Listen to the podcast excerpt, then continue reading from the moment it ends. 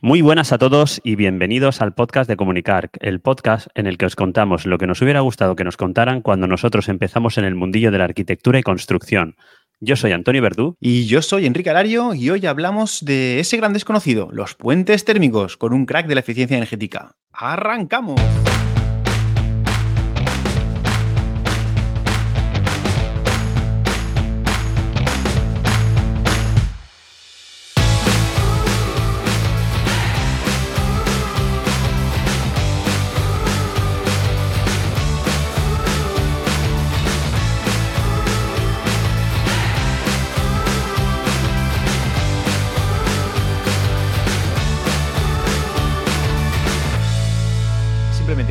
Que tenemos un canal de YouTube eh, que te puedes suscribir en comunicar.com barra YouTube para enterarte de los directos, como el directo de hoy, que tenemos aquí ya algún compañero que nos está siguiendo en directo, o los programas que vamos publicando por allí. Así que bueno, eh, si además de eso le das a la campanita para que te avise de las nuevas publicaciones, pues oye, ya serás un oyente súper top. Así que nada, dale ya, venga. Ahora sí, ahora sí. Me ha pasado, me he puesto YouTube también en el móvil para ver cómo iba la, reproducción. Se me han conectado los AirPods directamente al móvil y me he quedado fuera de, fuera de lugar. muy bien, muy bien. Ya va entrando la gente. Tenemos aquí a Rubén Sastre, a Miguel Ángel Fernández, a Oscar Selfa. Bueno, aquí un poquito de todo. Va entrando la gente, ¿eh? Si, tienes que ir pinchando a todos los que están diciendo cosas, eh, no vamos a dar abasto. Así que. sí, hombre, que sí. bueno, bueno, ¿qué tal? ¿Cómo estamos? Nada, muy bien, muy bien. Una semana, bueno, un poco loca, un poco rara, un poco no sé qué decirte, pero bueno, luego lo, comentaremos un poquillo. Pero oye, antes que nada, que quiero comentar que la semana pasada que hicimos el sorteo del libro que, regalamos en el programa de Isaura y no ha aparecido el ganador, eh, que era... Manuel Belles o Belles. Manuel Belles. Eh, Manuel, eh, te mandamos un correo, te vamos a mandar otro correo, pero pero bueno, si no apareciera Manuel Belles, pues bueno, ¿qué hacemos? ¿Lo sorteamos otra vez, no? Vamos a intentar localizarlo por todos los medios. Si no lo localizamos, el próximo programa volvemos a, sortear el libro, ¿vale? Perfecto, me parece estupendo. no, pues no, está tampoco. No está, ¿no? Lunes por la tarde, lunes de, atropello, tenemos aquí ya a 12 personas que están en directo con nosotros en el, en el canal de, YouTube. que ahí saludamos a todos. Y hoy tenemos un pedazo programón. ya te digo, un pedazo de programa eh, que, bueno, eh, que vamos a hablar de puentes térmicos, evidentemente, ya habéis visto el título. Ahora, ahora aparecerá por ahí nuestro invitado dentro de poco, pero bueno, antes tendremos que contar algunas cosillas nuestras, ¿no? Sí. Venga, tira de ConstruShop. Te tenemos por aquí apuntar. ¿Qué querías contar de ConstruShop? Nada, de ConstruShop, pues que poquito a poquito voy metiendo cosas y que, ahora hemos metido un nuevo libro en comunicar.com barra construcción barra libros. Ahí voy a vamos a ir metiendo libros que nos parezcan interesantes del sector de la construcción. Hemos metido uno que se llama Cómo calcular presupuesto de obra desde cero que yo creo que es un mm. libro que le va a venir muy bien a más de uno que yo me sé. De hecho, esta mañana he estado con un par que le haría muchísima falta esto de, saber valorar las obras. Así que, y además viene un poquito al pelo de lo que estuvimos comentando la semana pasada, no sé si te acuerdas, de lo de los aceros, de, cómo medir, si a mí me cobran a cinta corrida, pero en el presupuesto están no sé cuántos, pero bueno, eh, todas esas cosas en este libro seguro que lo explican perfectísimamente. Así que nada, pues eso, que, que vayáis pasando por Shop, porque poquito a poquito, muy poquito a poquito, vamos metiendo cositas y van a ver cada vez, van a ver cada vez más por ahí. Así que eso era. Más cosas, vale. cuenta. Y luego tenemos por aquí, bueno, comentaros que, Enrique ya comentó el otro día en el canal de, de, Telegram todos los acuerdos que estamos llevando con diferentes empresas para distribución de software a través de Comunicar, ¿vale? Y bueno, recordaros un poco, bueno, estamos ya, hemos cerrado ya con Presto, estamos viendo a ver la forma de, bueno, terminar ultimando un par de cositas y, nada, como, como, dijimos, vamos a ser distribuidores eh, de Presto, por lo que está por lo que si estás interesado, dínoslo, ¿vale? Y ya te, vamos informando para ver cuando lo tengamos preparado, ya para mandarte un, un, mail e informarte de que ya puedes comprar Presto a través de nosotros. Muy bien. Y luego también tenemos a otro, otro acuerdo más, que es con Ubicad. Eso es, que estuviste con ellos el jueves pasado, si no me acuerdo, si no me equivoco, ¿no? Sí, sí, me pasé por las oficinas que están aquí en Valencia y estuve comentándoles porque, bueno, no son muy de, de, momento, no son muy de comunicación y todo eso, pero, pero vamos, yo me planteé allí y le dije, oye, que tengo esto, que os podemos dar visibilidad y tal. Entonces nos dijeron que sí, que, que podemos tener un acuerdo, que incluso eh, vamos a poder hacer descuentos, vamos a poder hacer ofertas para los seguidores de comunicar, que así que, bueno, estamos terminando de ver los, los términos del acuerdo y dentro de poquito, pues también vais a poder contratar, eh, comunicar, no, vais a poder contratar Urbicad a través de comunicar. Que yo no sé si todo el mundo sabe lo que es Urubicat. Tú sí que lo sabes, ¿no, Antonio? Sí, sí, que lo sé. Yo pasa que a día de hoy utilizo otro software, pero no descarto, como ya te dije, que tengo que hacer ahora mismo dos, dos planes de seguridad y también dos planes de, no, dos estudios de, de, gestión de residuos, pues a lo mejor hacerlo con Urbicat y probarlo para poder hablar de ellos. Claro, es que Urbicat pero, hace eh, gestión de residuos, te hace seguridad de salud, te hace estudios, te hace planes, te hace seguimiento en obra, en fin.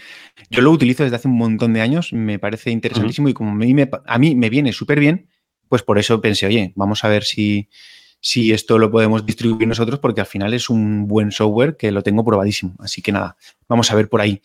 Y por último también, Antonio, ¿qué más? Ah. No, y te digo, y sobre todo si para los que están aquí en el canal de Telegram y los que están suscritos a comunicar, pues bueno, si podemos sacar alguna ayudita, pues mucho mejor que mejor. O sea, que, esto al final lo hacemos, pues eso, para, toda la, gente que está aquí con nosotros.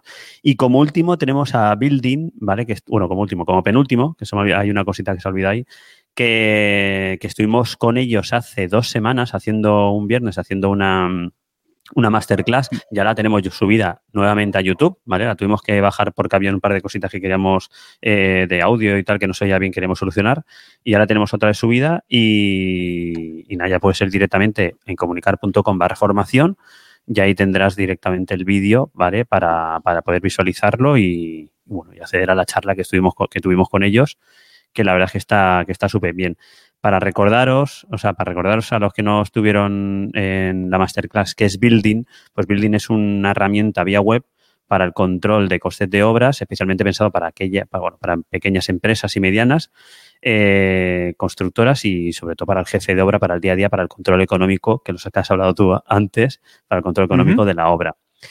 Y bueno, llegamos a un acuerdo con ellos también de de que aquellos que estéis interesados tengáis un descuento de un 30% durante los tres primeros meses de licencia, además del mes gratuito que tiene todo el mundo. O sea que, si alguien que si alguien quiere acceder a ese 30% de descuento, lo único que tienen que hacer es, eh, bueno, cuando vayan a comprar el software, ¿no? Poner en el cupón Comunicarc en mayúscula, todo junto, ¿vale? Y le aplicarán directamente este descuento. Y también recordar, eh, que ya lo comentamos en la masterclass, que el 6 de octubre, eh, bueno, tenemos un... Hasta, el 6 de octubre. Ah, bueno, hasta el 6, de, octubre. hay, hay de tiempo para apuntarse al sorteo para un año entero de, bueno, de building, ¿vale? Para el uso de building. Así que en el post del programa, aunque ya lo tenemos en varios sitios colgado, pero en el post también del programa, os dejaremos el enlace para los que aún no habéis ido podáis ir y suscribiros en, o apuntaros en este, en este sorteo. Para el sorteo. En el, en el post, en, formación barra building, creo que es, ahí hay un botoncito. Comunicar.com barra formación ah, barra building, ahí metimos un botoncito para lo del sorteo este. Vale, y también comentar que el jueves pasado también estuvimos hablando con, la gente de Plavet, ¿vale? Que también hay mucha gente en el canal que nos estado preguntando.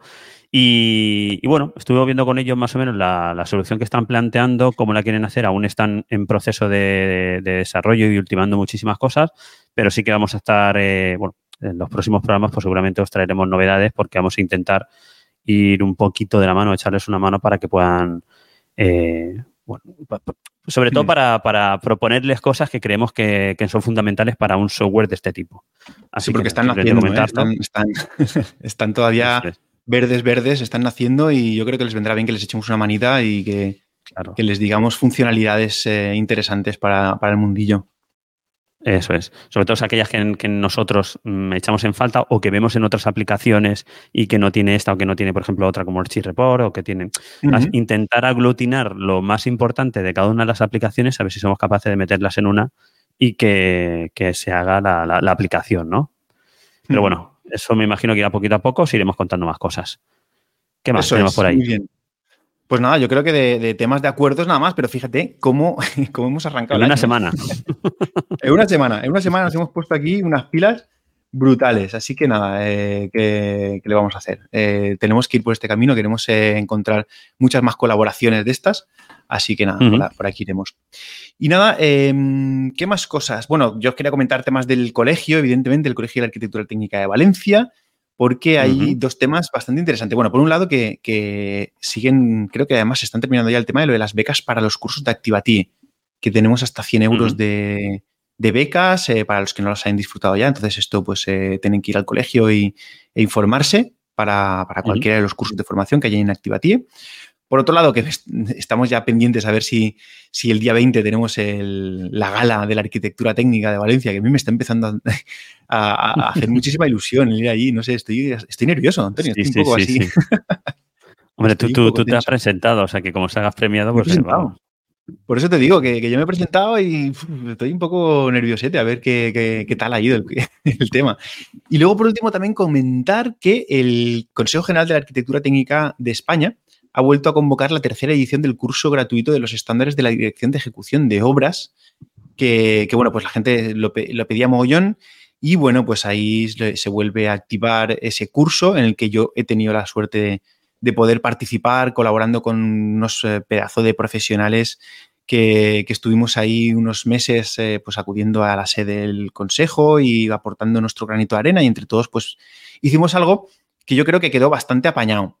Así que nada, eh, súper encantado de que vuelvan a sacar el libro, el, libro, no, el curso. El libro ya está, y además está gratuito en la web del Consejo. Ahí lo podéis conseguir, el libro de la dirección de, la guía de estándares para la dirección de ejecución de obras.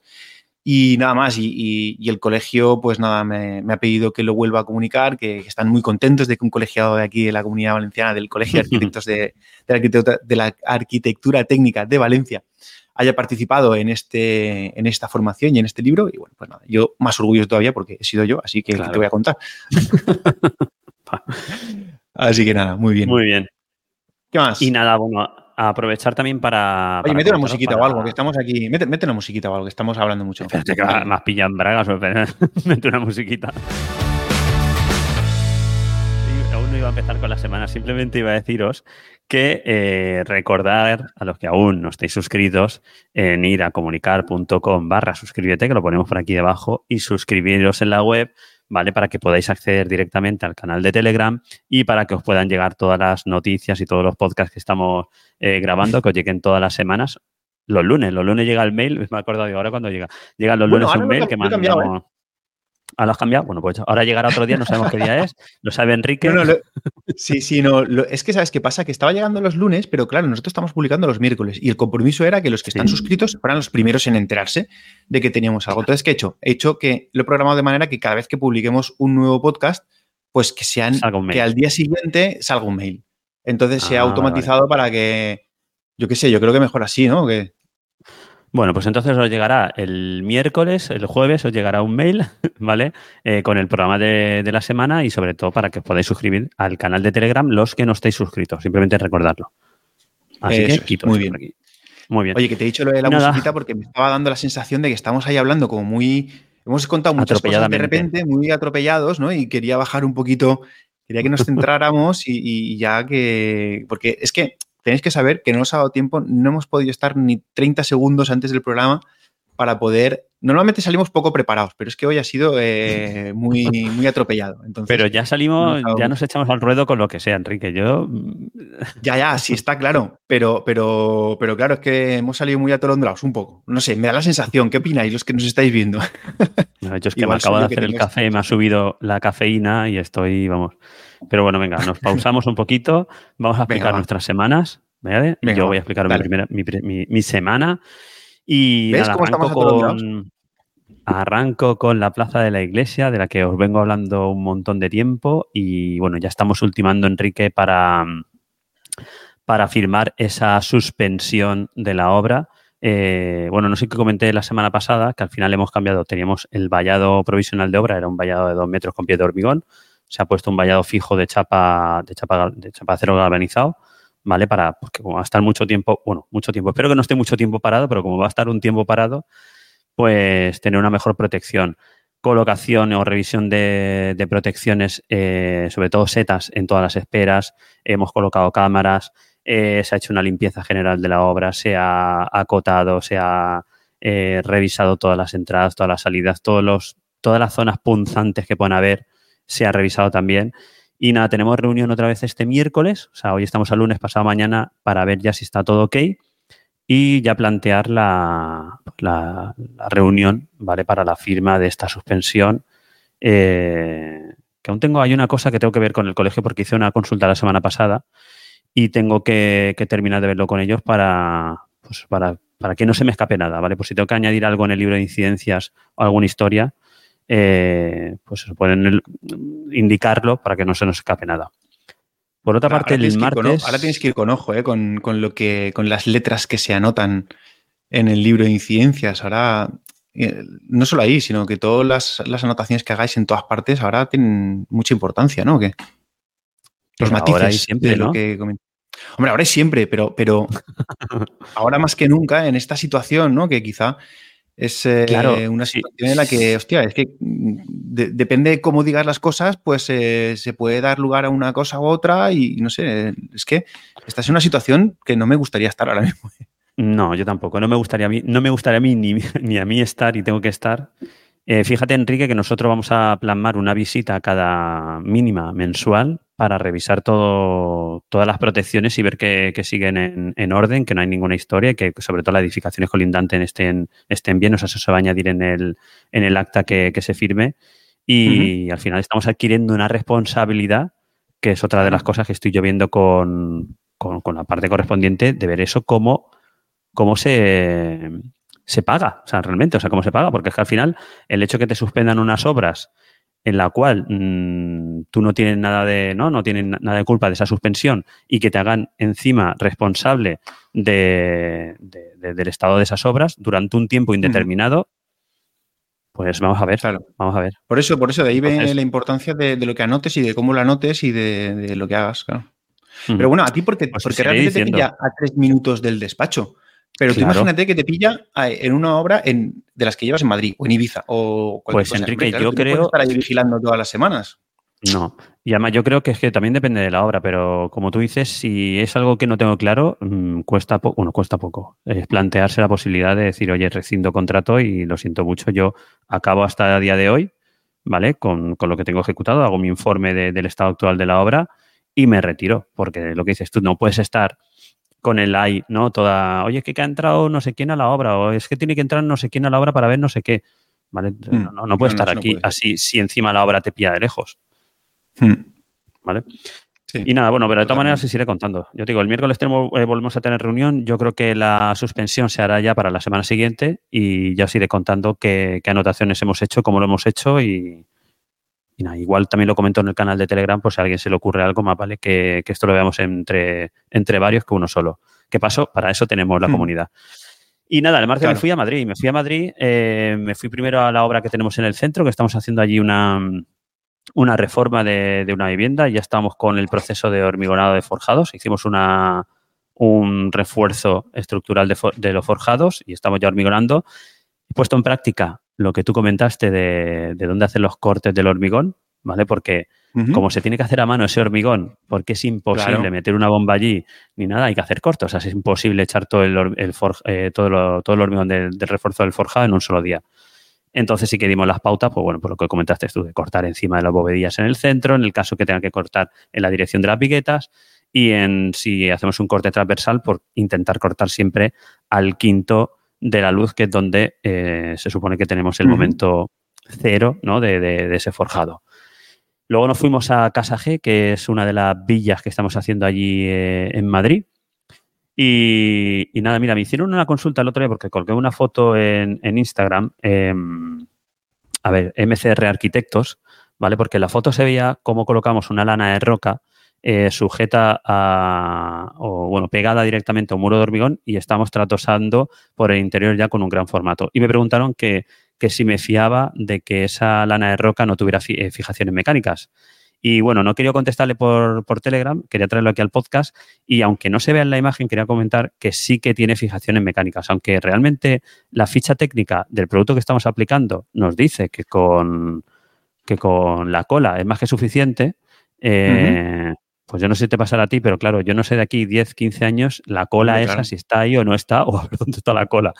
Entonces sí que, sean, sí que se colocan eh, fijaciones mecánicas. En la foto no se aprecia, pero a ver si voy esta semana y saco alguna imagen para que podáis verlo y veáis que tiene esas fijaciones mecánicas que nos dan cierta tranquilidad de que, esa lana de roca no acabe mm. desprendiéndose y no acabe de estar donde tiene que estar. Yo, voy a hacer también un, aislamiento, un, gran formato sobre aislamiento en exteriores con un SATE y seguramente lo vamos a llevar pegado con un sistema de SICA, con unos perfiles y todo eso. Lo que pasa es que lo haremos sobre XPS. Entonces, bueno, yo creo que ya iré contando también, pero, pero creo que va a ser interesante. ¿Y cómo es? ¿Cómo es? ¿Cómo es? Espérate que no me he perdido. exactamente cómo es. Vamos a hacer un SATE exterior. Sí, sí. ¿Vale? Y eh, en unas zonas vamos a, colocar piedra seca con, con, con, garras y todo eso, con anclajes cogidos a la hoja que van a atravesar el aislamiento. Y luego en algunas zonas pues se va a colocar unas, eh, unas placas de gran formato de 3 metros que van a ir pegadas, simplemente adheridas a unos perfiles, a unos rastreles que llevan una doble cara que están homologadas por sí, bla, Y que en sí, un tipo de de porcelanosa directamente, directamente pegada. Sí, sí, sí, sí. y la verdad es que también todas las fichas y todo eso, eh, estamos revisando todo y, y parece que no hay ningún problema. Pues yo también tengo en la obra hasta que te comento, también va así. Lleva un revestimiento gran formato, eh, igual va pegado directamente con un producto de SICA, más que creo que en la feria de Zaragoza nos estuvieron hablando de ese, de ese pegamento. Creo que estuvimos viendo allí. Mm. Y, nada, mm, yo creo que como todo, Enrique, si al final se aplica como indica la ficha técnica simplemente igual, aquello funcionará. Eh, de la, muchas veces lo que, lo que pasa es que nos encontramos en obra en que esos perfiles están sucios, tienen polvo, no, claro, es que nosotros lo que estamos pidiendo es que esté homologada la ejecución, porque una cosa es que te homologuen el material y otra cosa es que esté homologada la ejecución. Entonces nosotros necesitamos que el que lo vaya a colocar pues tenga una formación de cómo se coloque, que sepa la importancia de que aquello esté limpio, que, no lo haga, eh, esto, esto se pega aquí. No, no, tiene que estar homologado el tío que, lo haga. O la tía. Eh, entonces, pues eso, no, no, solo el material, sino la ejecución, claro, importantísimo. Y yo no voy a poder estar ahí 24 horas controlando únicamente cómo se coloca esto. Para eso, no, eh, aunque estuvieses ahí. Responsabilizar. No, no, aunque estuviera, evidentemente. Claro, aunque estuvieses ahí, tampoco puedes tú con tus ojos garantizar de que aquello está perfectamente colocado, porque no puede. O sea, para eso, como dices tú, hay profesionales de, la instalación y ellos tienen que certificar que realmente se ha instalado conforme a normativa y conforme al DIT, ¿no? Que tenga esa fachada. Eso es. Correcto. Y vale, y acabé la semana con visita en el geriátrico de Alicante, que ya estamos terminando, Enrique. Estamos finalmente ya con, la obra para, dar el final de obra y empezar con listado de repasos. Así que, bueno, ahora es cuando, yo no sé si te pasa a ti, cuando acabas obras, que es cuando... ahora viene lo peor. No más trabajo, tío, ahora viene lo peor. Yo hice una de las cosas que el, el ¿cómo se llama? El, ay, no me sale la palabra. Pero bueno, el, el sí, el postventa el postventa es algo que no, no, no, lo aguantaba cuando estaba jefe de obra y cuando estás de dirección de ejecución, que te toca hacer 300.000 visitas para visitar lo mismo, que ya has ordenado que eso se tiene que quitar porque no está bien. Y la constructora R que R que no lo quita y que no lo quita, y por amor de Dios. Hmm. Mm, pues eso, eso es lo que nos toca ahora en un geriátrico mamotreto de grande, a revisar una a una todas las habitaciones con su lista de repasos. O sea que tenemos trabajo ahí. Te vas a divertir. Oye, pues a ver, experimenta con alguna aplicación para hacer ese tipo de revisiones. ¿Qué lo haces con, Archi, con Archireport también o qué? Pues resulta que con la empresa, bueno, Calcugal, que es con los que estamos colaborando, ellos tienen ya hechos, acuérdate que ellos tienen ya hechos ah, en Notion, tienen hecho unas, tablas y tal para el seguimiento de una ficha, sí. Entonces utilizaremos sus fichas. Muy bien. Y nada, ya a modo de, esto es de fuera de, lugar, el año pasado di por saco con la maratón de Valencia y es que me, me he apuntado a la media maratón de Valencia, que la tengo ahora eh, para, jolín, para la semana que tenemos la gala. No, no, para la semana que tenemos la gala. El mismo domingo tengo la, la, media maratón que quería ir a hacer, bueno, mi mejor marca y yo no sé si voy a hacer algo porque si tenemos la gala el viernes, me parece a mí que el domingo con, con ir y correrla, eh, creo que es más que suficiente. muy bien. o que, pues esa es mi semana, Enrique. ¿Y tú muy bien, pues, pues yo, a ver, eh, en, mi semana que viene, que es esta que estamos hablando, me voy a hacer una última escapadita de verano, tengo que decirlo.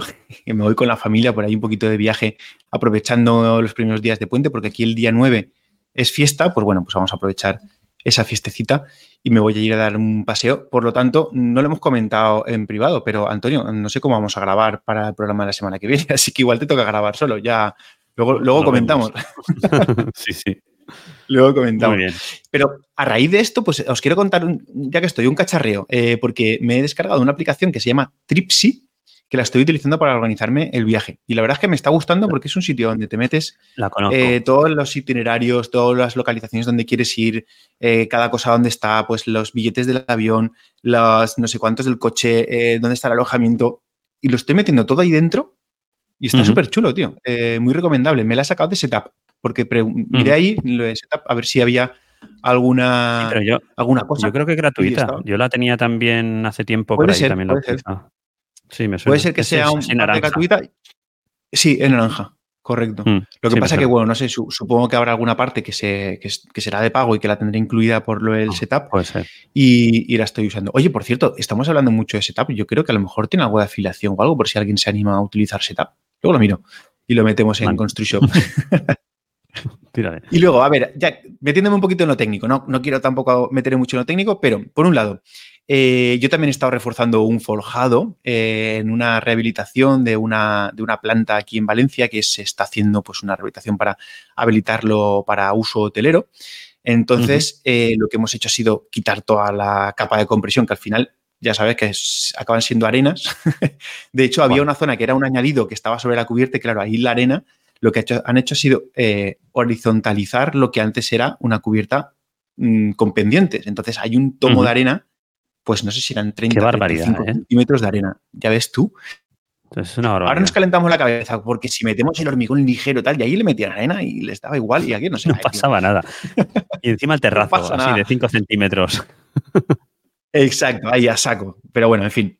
El caso es que nos han pasado dos cosas. Por un lado, em, vamos, a, vamos a reforzar con un hormigón normal. Yo, eh, yo no sé tú, pero al final un forjado que vaya con conectores mm, no necesariamente tiene que ser un, forjado con hormigón aligerado, porque no, de hecho, yo creo que es peor, el, depende de la situación, el forjado aligerado, porque si vamos a armar esa capa de compresión con tal, tal, el forjado aligerado eh, el, hormigón aligerado pues tiene menos, menos anclaje y tal. Entonces a mí me da un poquito de rollo y al final como va anclado realmente no le estás aportando peso, le estás aportando inercia. Entonces vamos a hacerlo con hormigón normal. Eso sí, le hemos metido los conectores, pero en este caso, en vez de encontrarnos con viguetas de madera, nos hemos encontrado que son viguetas metálicas. ¿Vale? Entonces, pues bueno, se han tenido que soldar. Claro, se han soldado pletinas en la cara superior, todo esto calculado por estructuras singulares, que son unos puñeteros cracks que si no los conocéis ya los estáis buscando. Eh, y les mando un saludo desde aquí porque les quiero un montón, porque me resuelven muchos problemas. y hemos soldado todas las, un montón de pletinitas, pues cada cierta distancia, para que, en fin, ellos han calculado cada cuánto, pero una de las cosas que era súper importante era comprobar la soldabilidad de las viguetas que habían, porque como es un edificio antiguo, sabes que muchas veces los edificios antiguos estos, claro, era cero dulce, pero bueno, hemos comprobado que no, que es al cero eh, normal, con contenido en carbono como toca y tal, y se puede soldar perfectamente, así que ya lo tenemos eh, preparado para eh, echar la capa de compresión y luego todas las capas que le vienen por encima. Y luego, anecdótico, tema técnico anecdótico, temas que suelen pasar, que me acaban de pasar hace poco y que no sé cómo puede ser que sigan pasando. Bueno, sí que lo sé, porque todavía no hemos implementado el BIM como toca, pero yo creo que cuando ya esté implementado, estas cosas no van a pasar. Y el rollo es que hemos tenido un error de coordinación entre la estructura, entre la estructura y la arquitectura en, los, en el proyecto. La estructura la ha hecho estructurista, la arquitectura la ha hecho otro, se ha fundido, no se ha dado nadie cuenta, ni yo tampoco, que había unas vigas de cuelgue que ahora no nos dejan, eh, nos, dificultan hacer un fajón en el frente que formaba la, la, fachada y tal. Entonces, pero bueno, eh, nada, estás... Eh, ¿Y está ya o no? Sí, sí, sí. Lo que pasa es que, bueno, pues ah. se, va, se va a hacer el fajón eh, en lugar de, hacerlo hacia arriba, hacia abajo de otra manera y tal, que no es mayor problema, ¿vale? Pero pues sí que es verdad que a veces eh, existen estos, estos, estos fallos de coordinación que no son culpa de nadie, pero son culpa de todos y es una cosa que al final, joder, ¿cómo no, ¿cómo no, hemos visto esto, no? ¿Qué, qué cosa? Pero es más típico de lo que, de lo que parece, Enrique, porque también muchas veces el proyecto del cálculo de estructura se hace con el básico, ¿vale? Se manda el básico mientras se va desarrollando de ejecución. Y el de hmm. ejecución va variando porque te vas sentando con el cliente o el arquitecto se va sentando con el cliente, van modificando cosas y a lo mejor aparecen huecos donde antes no lo sabía, mm, que no se han tenido en cuenta en ese, en ese, en ese cálculo de la estructura y, hmm. y, realmente luego, yo por eso siempre digo que al final, eh, bueno, en tu caso no, no, no, va, pero que, al final los planos de, estructura solamente valen para armar, no para, no para, para replantear. Para replantear cogemos, o si hay plano de replanteo, y si no, cogemos planos de arquitectura. Porque muchas veces no coinciden huecos, no coinciden dimensiones, hay algunas cositas que no coinciden. Y la verdad es que hay que mm. llevar mucho cuidado, como dices tú, esto el building, el building digo yo, el, BIM lo resuelve, pero, pero hay, que, hay que ponerse y como tú bien has dicho. Sí, que al final es simplemente, pues oye, eh, lo, está solucionado, no hay ningún problema, no pasa nada, pero estás allí y dices, jolín, qué buena leche, qué, rabia, ¿no? Eh, en fin, pues esas cosas. Así que nada. Ah, bueno, del hotel que os comentaba antes, también quería comentar que estamos haciendo unos apeos en unos muros de carga que no los tenemos que cargar. Así que vamos a, también nos han calculado los de estructuras singulares, los apeos, que más que el cálculo, lo difícil aquí es el proceso de ejecución claro, el proceso de ejecución, porque claro, no puedes abrir el hueco, poner el, cargadero y luego no, no, no puedes. Tienes que primero poner el cargadero, a ver cómo lo haces para que no se te suelte. En fin, es un poco complicado, que eso también a ver si, si voy soltando algunas fotillos por ahí, porque creo que va a estar súper interesante. y ya está. podemos hacer una eh, guerra de fotos, porque yo en Madrid estoy igual, estoy haciendo exactamente lo mismo. Estoy aquí en un edificio de 1600 y hemos tenido que abrir un par de huecos en los muros de carga en una cuarta planta bueno, mejor una cuarta planta que solamente tenemos uno por encima.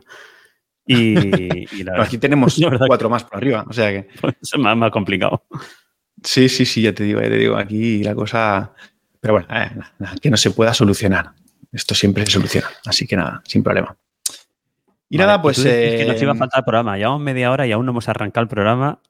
Todavía, mira, tenemos aquí a José que, nosotros lo estamos viendo en la ventanita aquí abajo y tiene ya unas ganas. Está, mira, se ha dormido. José, despierta, despierta que entras. Venga, si te parece, meto transición y arrancamos con el programa de la semana, ¿no? Venga, vamos allá. Hola, ¿qué tal? Tenemos a José Iglesias aquí con nosotros. El invitado sorpresa. Muy buenas.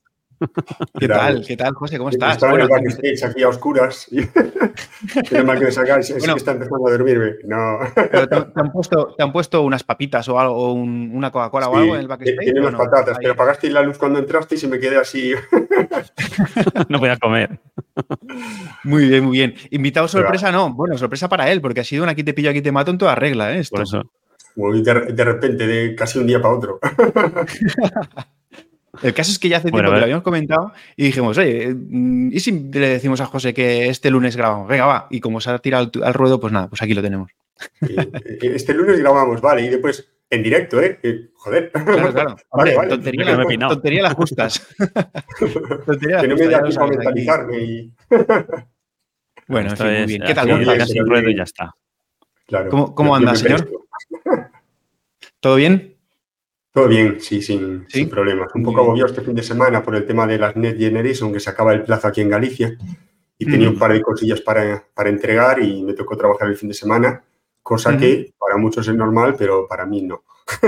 Mm, ya, no, no, debería este ser lo normal. No debería ser lo normal. De hecho, si quisiéramos trabajar los fines de semana, trabajaríamos todos, porque siempre, siempre hay alguna cosa que hacer los fines de semana. Exacto.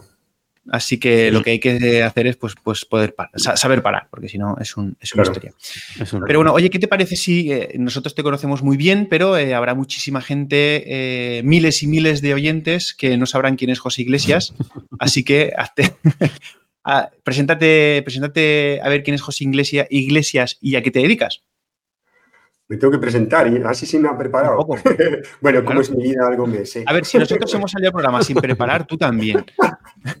Venga, eh, bueno, pues soy arquitecto técnico desde el 2004 y aunque, bueno, mm, he trabajado de jefe de obra eh, varios, siete, ocho años, una cosa así, bueno, con la crisis todo los cambia a todos, me hice autónomo, estaba haciendo de todo y ahora estoy centrado especialmente en direcciones de ejecución de obra de viviendas unifamiliares, con especial atención al tema de este de la eficiencia energética, que yo soy, desde que hice el proyecto fin de carrera sobre construcción sostenible, ya estaba investigando temas del passive house y todo esto, 2004, eh, pues me hice un poco friki de estos temas y bueno, ya puesto los, los frikis sobre los frikis, me salió la oportunidad a raíz de hacer de recibir varias formaciones. En su día me, me comentaron para, para impartir un curso de puentes térmicos en una, en una empresa privada. Vale. Y bueno, también me lancé al ruedo sin pensarlo mucho, me preparé temario, me preparé cosillas con muchos, con varios cursos de los que tenía hechos. y nada, y a raíz de eso es un tema que me gusta y, bueno, digamos que me fui enfocando por ese camino también, que es realmente, aunque mi camino es la dirección de ejecución de obra, sí que el de los puentes térmicos es un tema que no mucha gente controla ni tiene conocimientos. Entonces, bueno, aprovecho un poco mi, experiencia y mi formación para, pues para ayudarle a otros compañeros en muchas ocasiones. Te especializaste ¿no? en, el tema de puentes. Me especialicé un poco, un poco porque me gusta y un poco sin querer. O sea, me apareció la oportunidad de dar esta formación. Después se lo propuse al Colegio de Aparejadores de Pontevedra, de donde soy yo. Le propuse dar esta formación, di la formación. Después, bueno, decidí sacar el videocurso online. Me imagino que pues saldrá un poquito en la, conversación.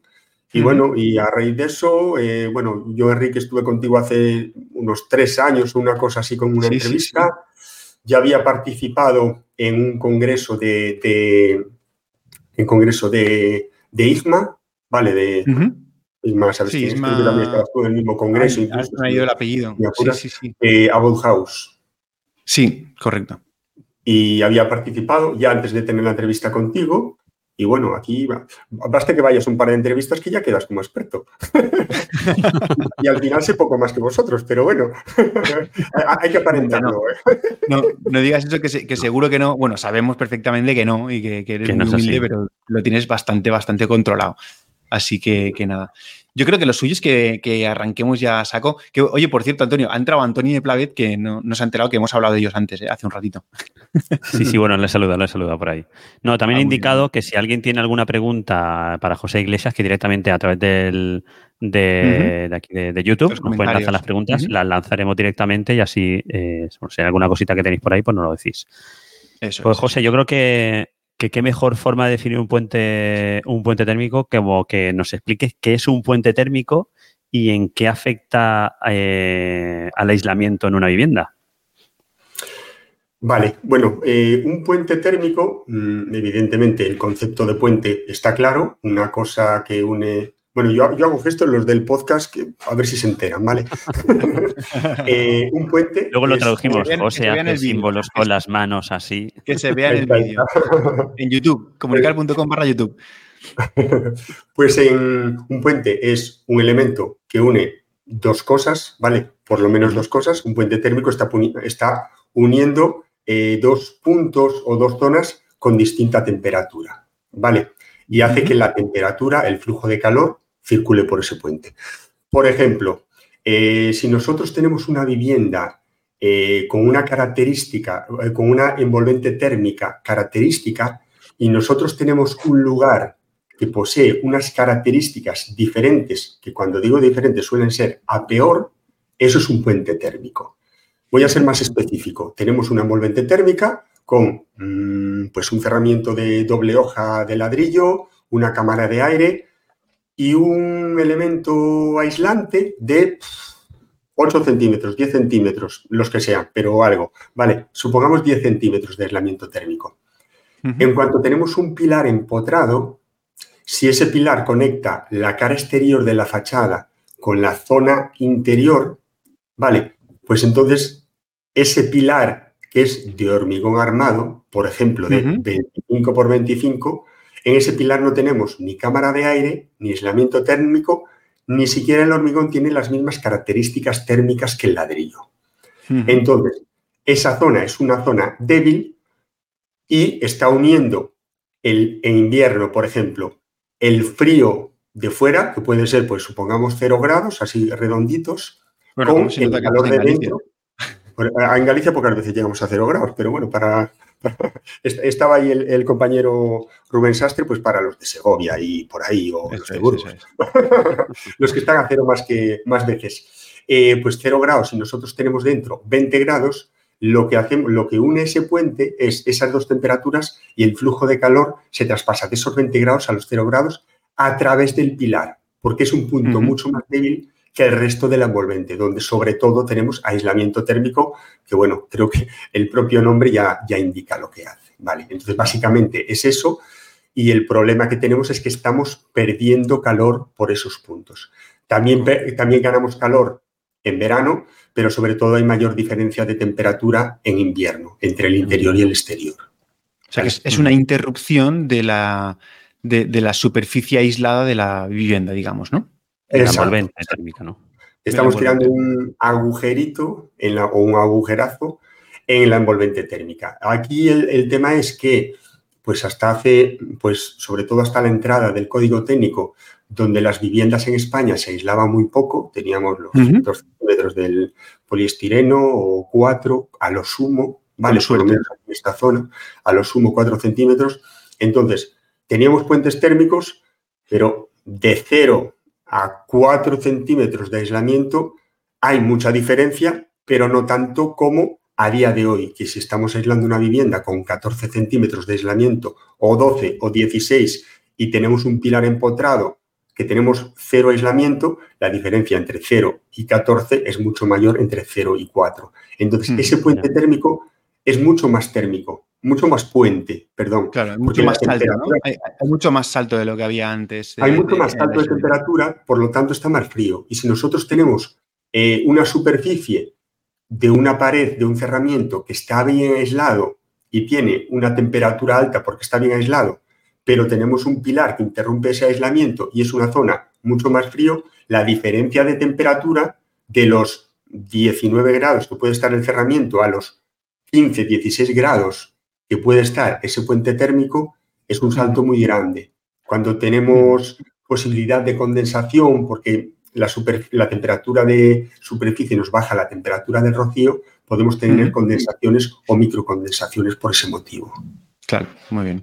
Oye, has comentado el código técnico. Claro, si, si, si, nosotros habláramos de Passive House, evidentemente los puentes térmicos son fundamentales, es un punto clave de, en cualquier Passive House, pero son importantes también en el código técnico, ya, ya se les da la importancia que tienen en la normativa habitual de la construcción en, España? Vale, en la última reforma del código técnico, estoy hablando de las del 2019, que entró en septiembre del 2020, por, bueno, pues se retrasó un poco la entrada por la pandemia y todo esto, ¿no?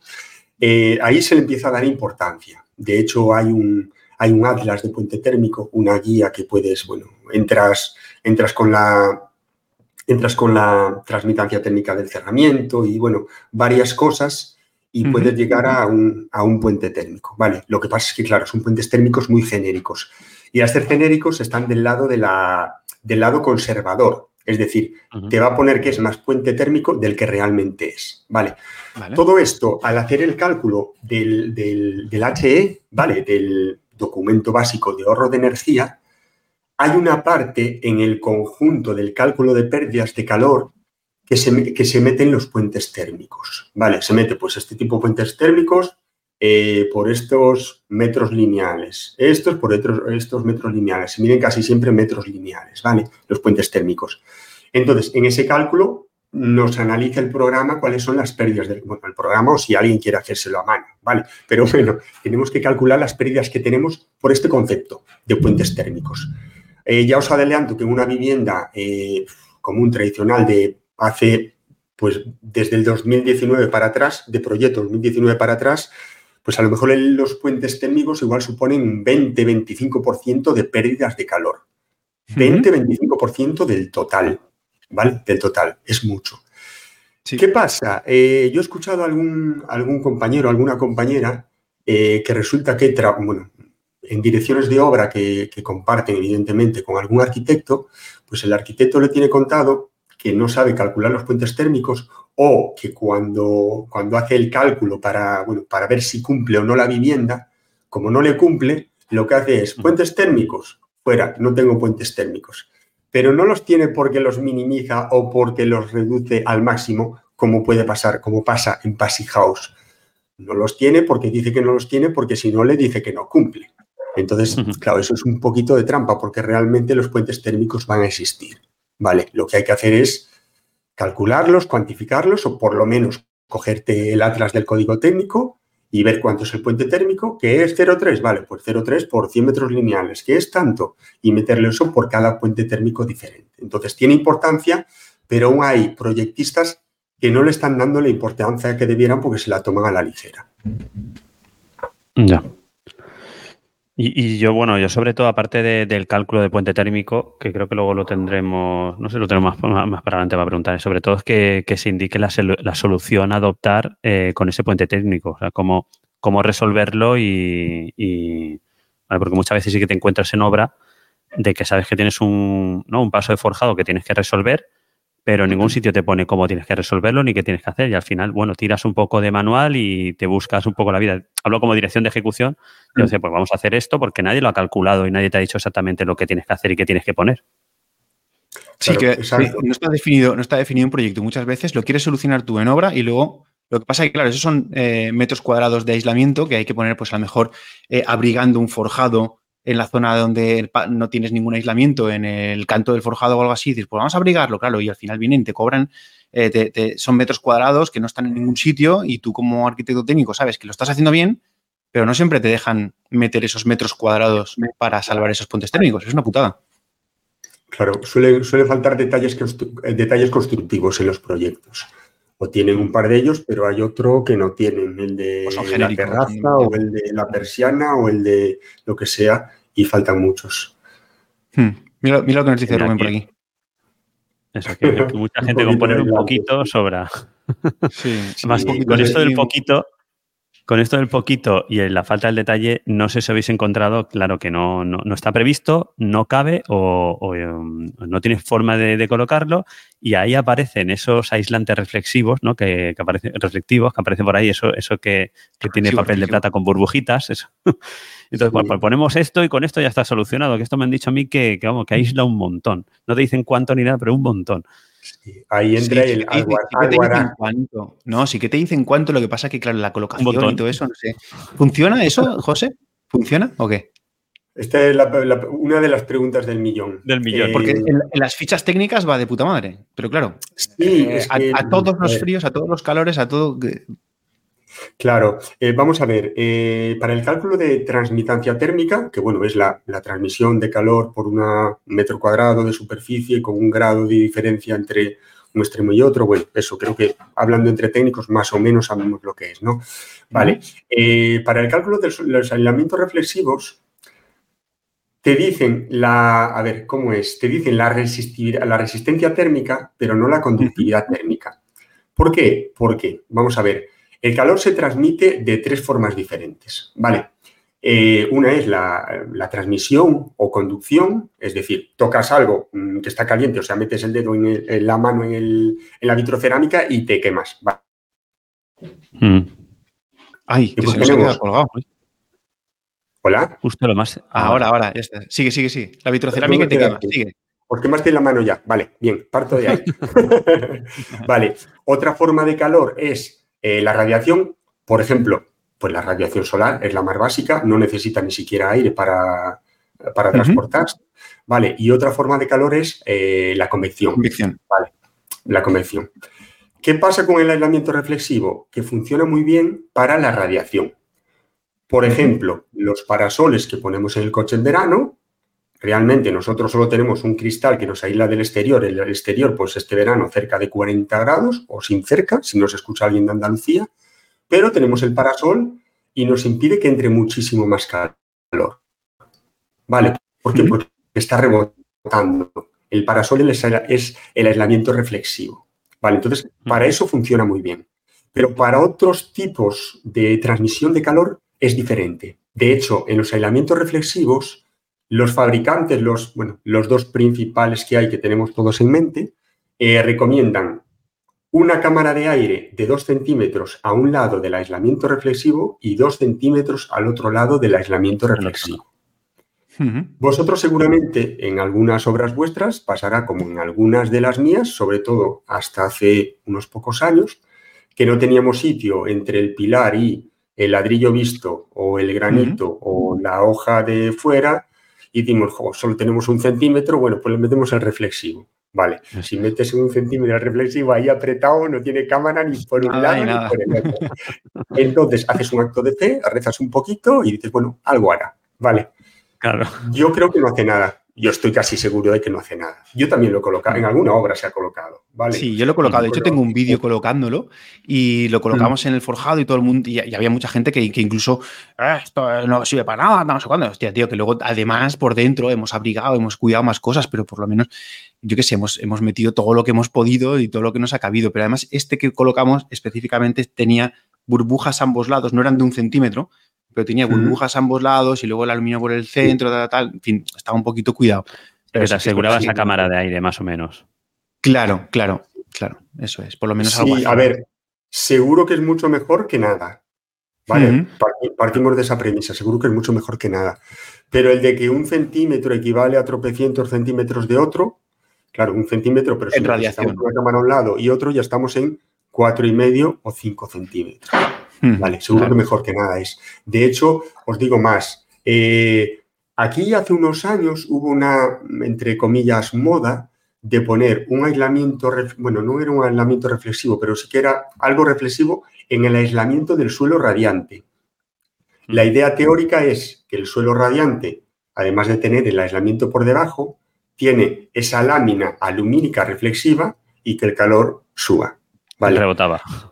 Eh, y el calor rebotaba. Esa es la idea teórica, ¿vale? Y aparte se fabrican esas planchas con, ese, con esa capa, ¿vale?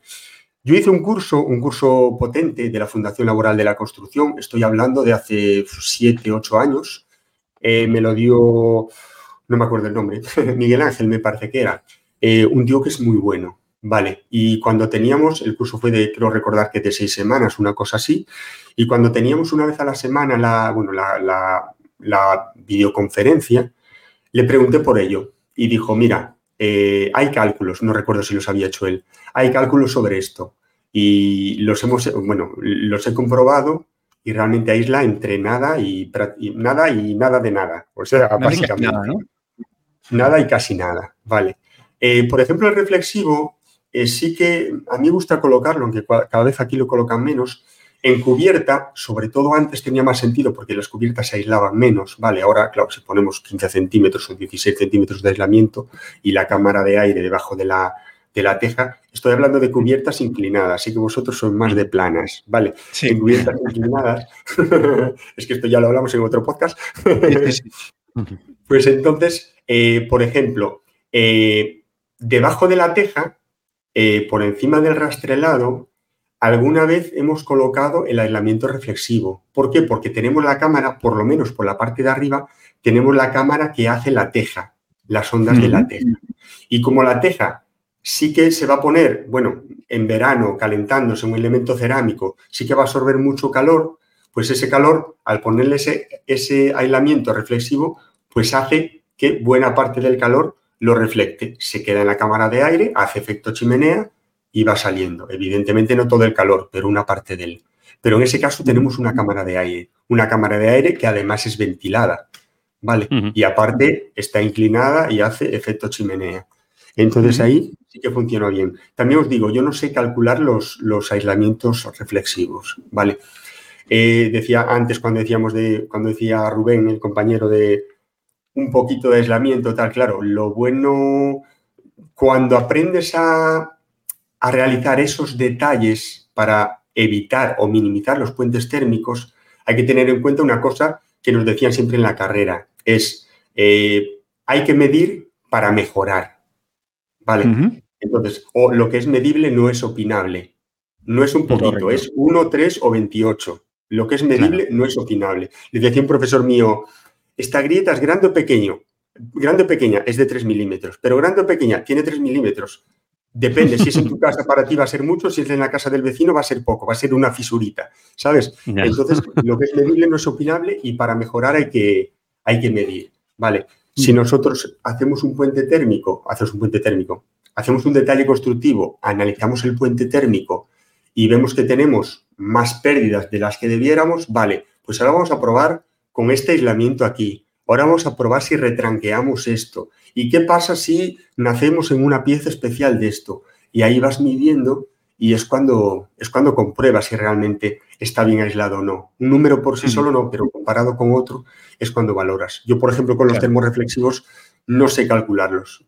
Y no encontré a nadie que sepa calcularlos. Bueno, los de, los, de las, los técnicos comerciales eh, te dicen equivalencias, te dicen eso que decía antes de la resistencia térmica, pero claro, para comparar transmitancias térmicas no puedes porque funciona de otra forma. Vale. Igual, habría que, una cámara, como una cámara termográfica, ¿no? Que te, que te, que te cante. Exacto. Eh, Exacto. una comparación de un forjado con otro en la misma zona, misma orientación, bla, bla, bla, ahí posiblemente Exacto. Sí que, Eso es lo ideal. Eh, fijaos que, por ejemplo, eh, bueno, uno de estos dos más conocidos fabricantes, ¿vale? Pues el francés, ¿vale? Tiene un elemento de, de, que tengo una muestra por aquí. Bueno, sí, de paso de forjado. da, igual la, la, muestra porque es un podcast. pues tienen uno de, de celdas. Además de uh -huh. las capas alumínicas, y, el, y las Actis, burbujas de poliéster. ¿Es la de Actis? Es Actis, sí, por eso te decía, de las dos que hay, una es de aquí al lado, al lado mía, y otra es francesa, pues la francesa. Como no os paga el patrocinio, no quería decir la marca comercial. Bueno, pero si no nos puede pagar. Yo conozco al que lo distribuye, o sea que, oye, que sí. nos lo pague también. Vale, pues sí, el de Actis, por ejemplo. Yo el de Actis estuve, estuve con, un, con un técnico comercial y muy bien, ¿eh? yo tampoco tengo nada en contra de los alineamientos reflexivos.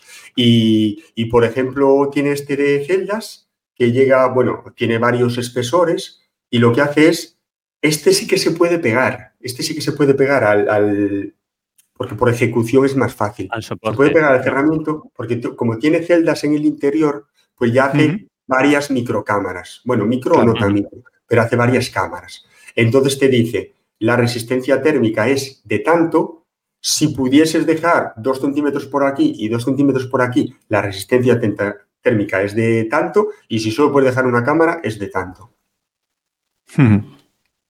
Eh, vale. lo, lo, que está diciendo Rubén, eh, que cuidado con las termografías y los aislantes reflectantes, debe ser difícil eliminar la parte de onda reflejada. Yo me refiero a cuando, cuando, cuando tienes el cerramiento terminado. Quiero decir, claro, no, no voy a enchufarle la cámara térmica al reflexivo en sí, porque ahí yo supongo que sí que me desvirtualiza, me desvirtuará. Uy, me, no, no, será, no será. Eh, ¿Cómo? Des, desvirtualizará. Desvirtual. No, Da igual. Eso no existe. No, no, será correcta la medición. eso, eso. Vale, porque claro, evidentemente eh, yo creo que no, vamos, que, que, no, que, no, que no será correcta. Sin embargo, yo me estoy refiriendo a una colocación de un puente térmico en un canto de forjado, ya con el techo terminado, con todas las capas que tiene que tener y haciendo la medición desde el interior con todo cerrado. Supongo que ahí eh, ahí sí que se puede, se puede medir. Mira, exacto, nos dice, bueno, pues si Rubén dice que exacto, es que va a misa, ¿eh? Rubén es, es un tío que sabe de lo que habla. Gracias, Rubén. Perfecto. Bueno, Vamos, que volvemos al principio, y, y, o sea, con el tema de, de, los puentes, que es o sea, la importancia del cálculo de los puentes térmicos y sobre todo de, como ha dicho José, de, de, medir exactamente lo que hay que hacer y lo que tenemos que poner. No decir sí, que hay que, hay que aislarlo o meter cualquier mmm, aislamiento o paso de canto forjado que viene de cualquier marca comercial sin saber exacto lo, exactamente lo que estamos haciendo ni, ni nada. Entonces, hay que medirlo, calcularlo y hacer nuestro detallito de exactamente lo que tenemos que hacer. Claro, exacto. Fíjate, por ejemplo, hay un caso que se comenta mucho de cómo, tener, como una de las mayores pérdidas por puentes térmicos es en el canto de forjado, pues hay un fabricante, bueno, se llama Valero, ¿vale? hay un fabricante que tiene un aislamiento térmico para, bueno, para poner el canto de forjado. Si haces el cálculo con el aislamiento y sin el aislamiento, varía casi nada, muy poquito. ¿Qué pasa? Está aislando el canto del forjado, pero después el calor se marcha para abajo o para arriba. Es como si tienes muchas vías de agua. Tapas una, pues te sale más presión por el otro. Tapas otro, te sale por el otro. No, pero yo creo que ese, ese, que te estás refiriendo es el que es el poliestireno, eh, eh, el negro, que se pone en el encofrado sí. y se hormigona con... Es ese, ¿no? Sí, sí. Bueno, Funciona ese, como aislamiento, pero lo peor del calor es que pues se te va por los otros sitios. O sea, tienes, ese lo puedes poner, no digo que sea malo, pero tienes que realizar una acción conjunta, te lo digo por, porque lo calculé, ¿vale? Sí, sí, tienes que realizar una acción conjunta aislando también debajo del canto de forjado y encima del canto de forjado. E incluso aislando así, es muy difícil eliminar ese puente térmico. Si, por ejemplo, pero, queremos... Eh, ¿Sí? Sí, digo, pero haciendo que la, o sea, que la envolvente térmica sea continua, o sea, pasando por el canto forjado claro. y continuando verticalmente para arriba y para abajo tu, tu aislamiento, Siempre y cuando ese aislamiento en el canto forja estuviese bien, ¿no? Debería valer. No, haría falta, no haría falta hacerlo por bajo del forja y por encima del forjado, el aislamiento. Claro, mira, si el aislamiento térmico eh, lo tenemos en la hoja interior y la hoja exterior va aparte, no hay problema. Pero hay ocasiones, como por ejemplo, para poner un ladrillo cara a vista, que tienes que apoyarlo en el forjado, en la esquina, no en el canto. ah, vale, ya sé que te Ya, lo que dices, sí. Entonces, pasas un chapeadito de ladrillo. Sí, claro, entonces, claro, el ladrillo que tiene que apoyar dos tercios por normativa para, por temas de estabilidad. Entonces tienes mm. que salir, vale, pues, pues ahí es súper complicado. Aquí nos pasa con el, con el granito, por ejemplo. Claro, claro. Vale, que tenemos un granito, piedra, vale, venga, lo loco, 12, 14 centímetros de granito.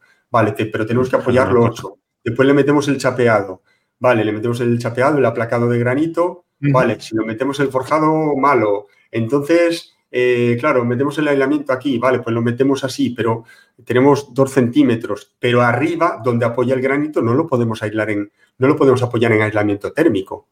El granito. a lo mejor la, por la parte de abajo hasta el forjado, arriba no hay problema, pues le metemos ahí unos centímetros de aislamiento. Pero donde apoya el granito, por el peso que tiene, no puede ir sobre aislamiento. en ese caso se mínimo un, metro hacia adentro, ¿no? Más o menos. Sí, sí. después juegas con eso. Dices, bueno, pues el aislamiento, eh, si puedo tener un trasdosado, vale, sería lo ideal, un trasdosado por la pared y lo doblamos con el falso techo por encima. Vale. por abajo, ¿no? Sí, claro. Eh, por abajo hay un pequeño aislamiento que solemos tener del suelo radiante, pero es pequeño porque necesitamos el recrecido, echarlo también. Yo he calculado con la primera pieza de ladrillo, si es piedra no me vale, pero la primera pieza de ladrillo, o sea, en vez de ladrillo, que sea itón, por ejemplo, el itón este que, bueno, ya... Sí, sí, o un vidrio celular también lo he hecho así o un vidrio celular, vidrio celular ya se escapa un poquito más de precio, pero bueno, con, un itón, así conseguimos mejoras, pero seguimos teniendo un, puente térmico importante. Importante a día de hoy, que tenemos que calcularlo, estimarlo y meterlo en el, programita que nos va a decir si sí o si no. ¿Vale? O sea, hay que, hay que tenerlo en cuenta. Se puede minimizar, se minimiza pues a la mitad o a la tercera parte, pero seguimos teniendo un puente térmico, por eso es, tenemos que tener el dato. Claro, pero, pero tanto afecta ese, ese, puente térmico que lo hemos minimizado tanto, que lo hemos pasado por el canto del forjado, que lo hemos eh, abrigado por un lado por otro, y al final sí que es verdad que hay unas zonas que no, nos, que, no hemos conseguido meterle, que, que, ves que si pasas el lápiz, ¿no? El típico lápiz, por aquí me va a pasar el frío, eh, en qué grado afecta al global, porque hay veces que dices, hostia, es que esto me estoy volviendo loco quizá con este punto, tanto afecta, ¿no? Tanto me desvirtúa claro. el resto. Vamos a ver, es que el tema, del, llegamos, ¿no? el tema del puente térmico, el canto del forjado, es que, por ejemplo, una vivienda unifamiliar que, que es de 10 por 10, pues tiene un mm. perímetro de 40 metros.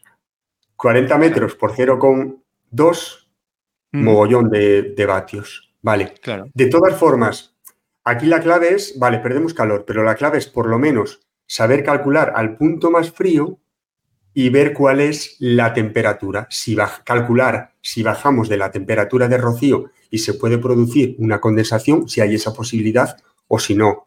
Si no tenemos problemas, si eh, este cálculo de condensaciones está recogido en el código técnico y aparte es temperatura exterior menos temperatura interior dividido entre temperatura tal y tal, o sea, es una cosa sencillita, ¿vale? Bueno, para el cálculo de la temperatura en ese punto sí que necesitamos programas, ¿vale? Eh, el tema es que no bajamos de la temperatura de rocío, vale, pues por lo menos sabemos que no vamos a tener condensaciones, ¿vale? Ya tenemos la mayor parte solucionada. Ahora, ¿que vamos a tener pérdidas de calor? Bueno, oye, pues mira, si tenemos 0,2 o 0,3, oye, tampoco es, que no me maten los de Passy House, pero bueno, tampoco es una barbaridad, ¿vale? En Passy House sí, pero en vivienda común, ojalá todos los puentes térmicos fueran esos, ¿vale? Claro. Daos cuenta que, pues estoy hablando de 0,2, 0,3, así un poco al aire, porque depende mucho de los materiales y depende de muchísimas cosas. O sea, la, guía de puentes térmicos es, bueno, sería... Eh, infinita, ¿vale? Depende mucho de los materiales, de la disposición y de todo. Pero claro, puentes térmicos de 0,2, 0,3, que ahora nos parecen muchos o mucho o bastante, ¿vale? Pero hasta hace, hasta hace nada no. Las viviendas de hace 20 años en la caja de persiana tenemos puentes térmicos de 1,5. Y 1,5 con respecto a 0,3 es 5 veces más. Claro. Claro, eso sin contar el aire que entra, sin contar las filtraciones, o sea, temperatura. Sí, sí, claro, es que hace 20 años era el 2000, ¿eh? que tampoco. Que, que tampoco hace tanto, es que eso lo digo yo. Es que tampoco hace tanto y en, cosa de 20 años que, muchos de nosotros lo que íbamos trabajando, prácticamente lo que íbamos trabajando, ha variado muchísimo el tema del aislamiento térmico en viviendas, pero muchísimo. Yo siempre, yo siempre digo que... Desde el HR, ¿no? Era el HR lo que se calculaba, el, la, hoja, yo me acuerdo que hacíamos... El, el, HE, el de energía. El HE. Sí, sí, sí. No, no, no, antes, antes, antes del código técnico, yo digo una hojita que hacíamos. Sí, era, eh, bueno, y de condensaciones, el, caso G y todo esto. El caso G, sí, exacto. Antes, eh, y eso era, vamos, si ahora comparas, vamos, es que te da la risa. Sí, pero que en la práctica te metías que, que el aislante era eh, un XP, sea, un XP, no, un polistireno del blanco, corcho blanco toda la vida, un dejado EPS caer. De 4. Sí, sí, dejado caer, pero dejado caer que conforme iba levantando ahí estaba caer. y tumbaba para un lado, no para se otro, sabía. ¿Está interiores o exteriores? Está en la cámara. En la, cámara. Y, y, teniendo en cuenta que la cámara fuese de aire, que normalmente era de latas de cerveza. Y de mortero. y el resto que se te caía. Sí, exacto. Era, era eso no hace tanto tiempo. No hace tanto tiempo, estamos hablando 20 años. O sea que a lo mejor de hecho, la, todavía, todavía hay gente. Sí, sí. Todavía hay gente que con el X, que con el EPS no construye, pero lo de las latas de cerveza y el mortero en las cámaras, eso todavía hay gente que lo hace. y no, no, no conoce la importancia de esas cosas. Es que bueno. Claro, y pues nosotros andamos por detrás. Déjame, cada tres ladrillos, me dejas este sin colocar para ver cómo está la cámara. No, no lo haces por ahí, pues aquí igual. y te dice, sí, sí, sí, sí. Pues ya voy, ya voy. Y, Perdona, eh, eh, una cosilla. Además del puente térmico, este de canto de forjado, claro, si le sumamos los puentes térmicos de contorno de hueco. Ahora, ahora vamos a eso, ahora vamos a eso. De aleros, si le sumamos todo, entonces son muchos puentes térmicos. Se trata de reducir un poquito todos. Ahora, ahora vamos a eso, que la tenemos por aquí apuntada. Sí. Dale, Antonio. pues seguimos. A ver, em, ¿qué, otros ¿qué otros efectos negativos eh, puede producir un puente térmico, además de la pérdida eh, de aislamiento y de la eficiencia energética en algún punto de la envolvente? Vale, hablábamos antes de las condensaciones o microcondensaciones en el mejor o menos malo de los casos. Y el tema de las condensaciones o microcondensaciones lo que puede llevar a provocar son temas de mohos. Los mohos con los consecuentes problemas respiratorios y, de todo. No es difícil que aparezcan, que que aparezcan mohos en viviendas de hace, eso, 15 años. Precódigo técnico, precódigo técnico. Porque aparte, fijaos, ¿dónde aparecen las condensaciones? O sea, los, los problemas de humedad por condensación normalmente. En las esquinas de las habitaciones. Vale en las esquinas de las habitaciones, que es donde tenemos, sorpresa, el puente térmico de canto de forjado. Sobre todo cuando no hay falso techo y no está aislado, que eso hasta hace unos años pues no se ponía tanto falso techo. Hasta que llegó un poco el tema del suelo radiante, pues pasaban las instalaciones por ahí, el techo era revestido y listo. Esas zonas que son débiles porque tenemos ese puente térmico, si se juntan con un pilar empotrado, ya es la tormenta perfecta. Y además es una zona donde eh, la ventilación es más deficiente, sobre todo si es una vivienda con cortinas. Vale, tenemos vivienda con cortinas y ahí el aire no se renueva, por mucho que abras las ventanas. Vale, entonces, al no renovarse el aire, claro, lo que hace el aire, o lo que, hace la lo que hacemos con las renovaciones de aire es, bueno, intercambiar esa cantidad de humedad, recoger la humedad y sacarla para afuera. Pero en esa esquinita de la vivienda digamos que eh, la, ventilación es muy, deficiente, muy deficiente.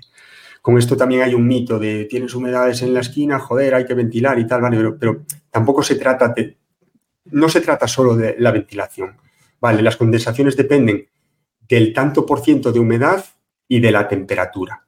Nosotros podemos tener una humedad relativamente baja, ¿vale? Relativamente baja eh, humedad ambiental, pero si tenemos un cerramiento muy frío, pues la temperatura de rocío es más baja. O sea, la temperatura de rocío es más alta en la superficie que tiene temperatura más baja y se producen condensaciones.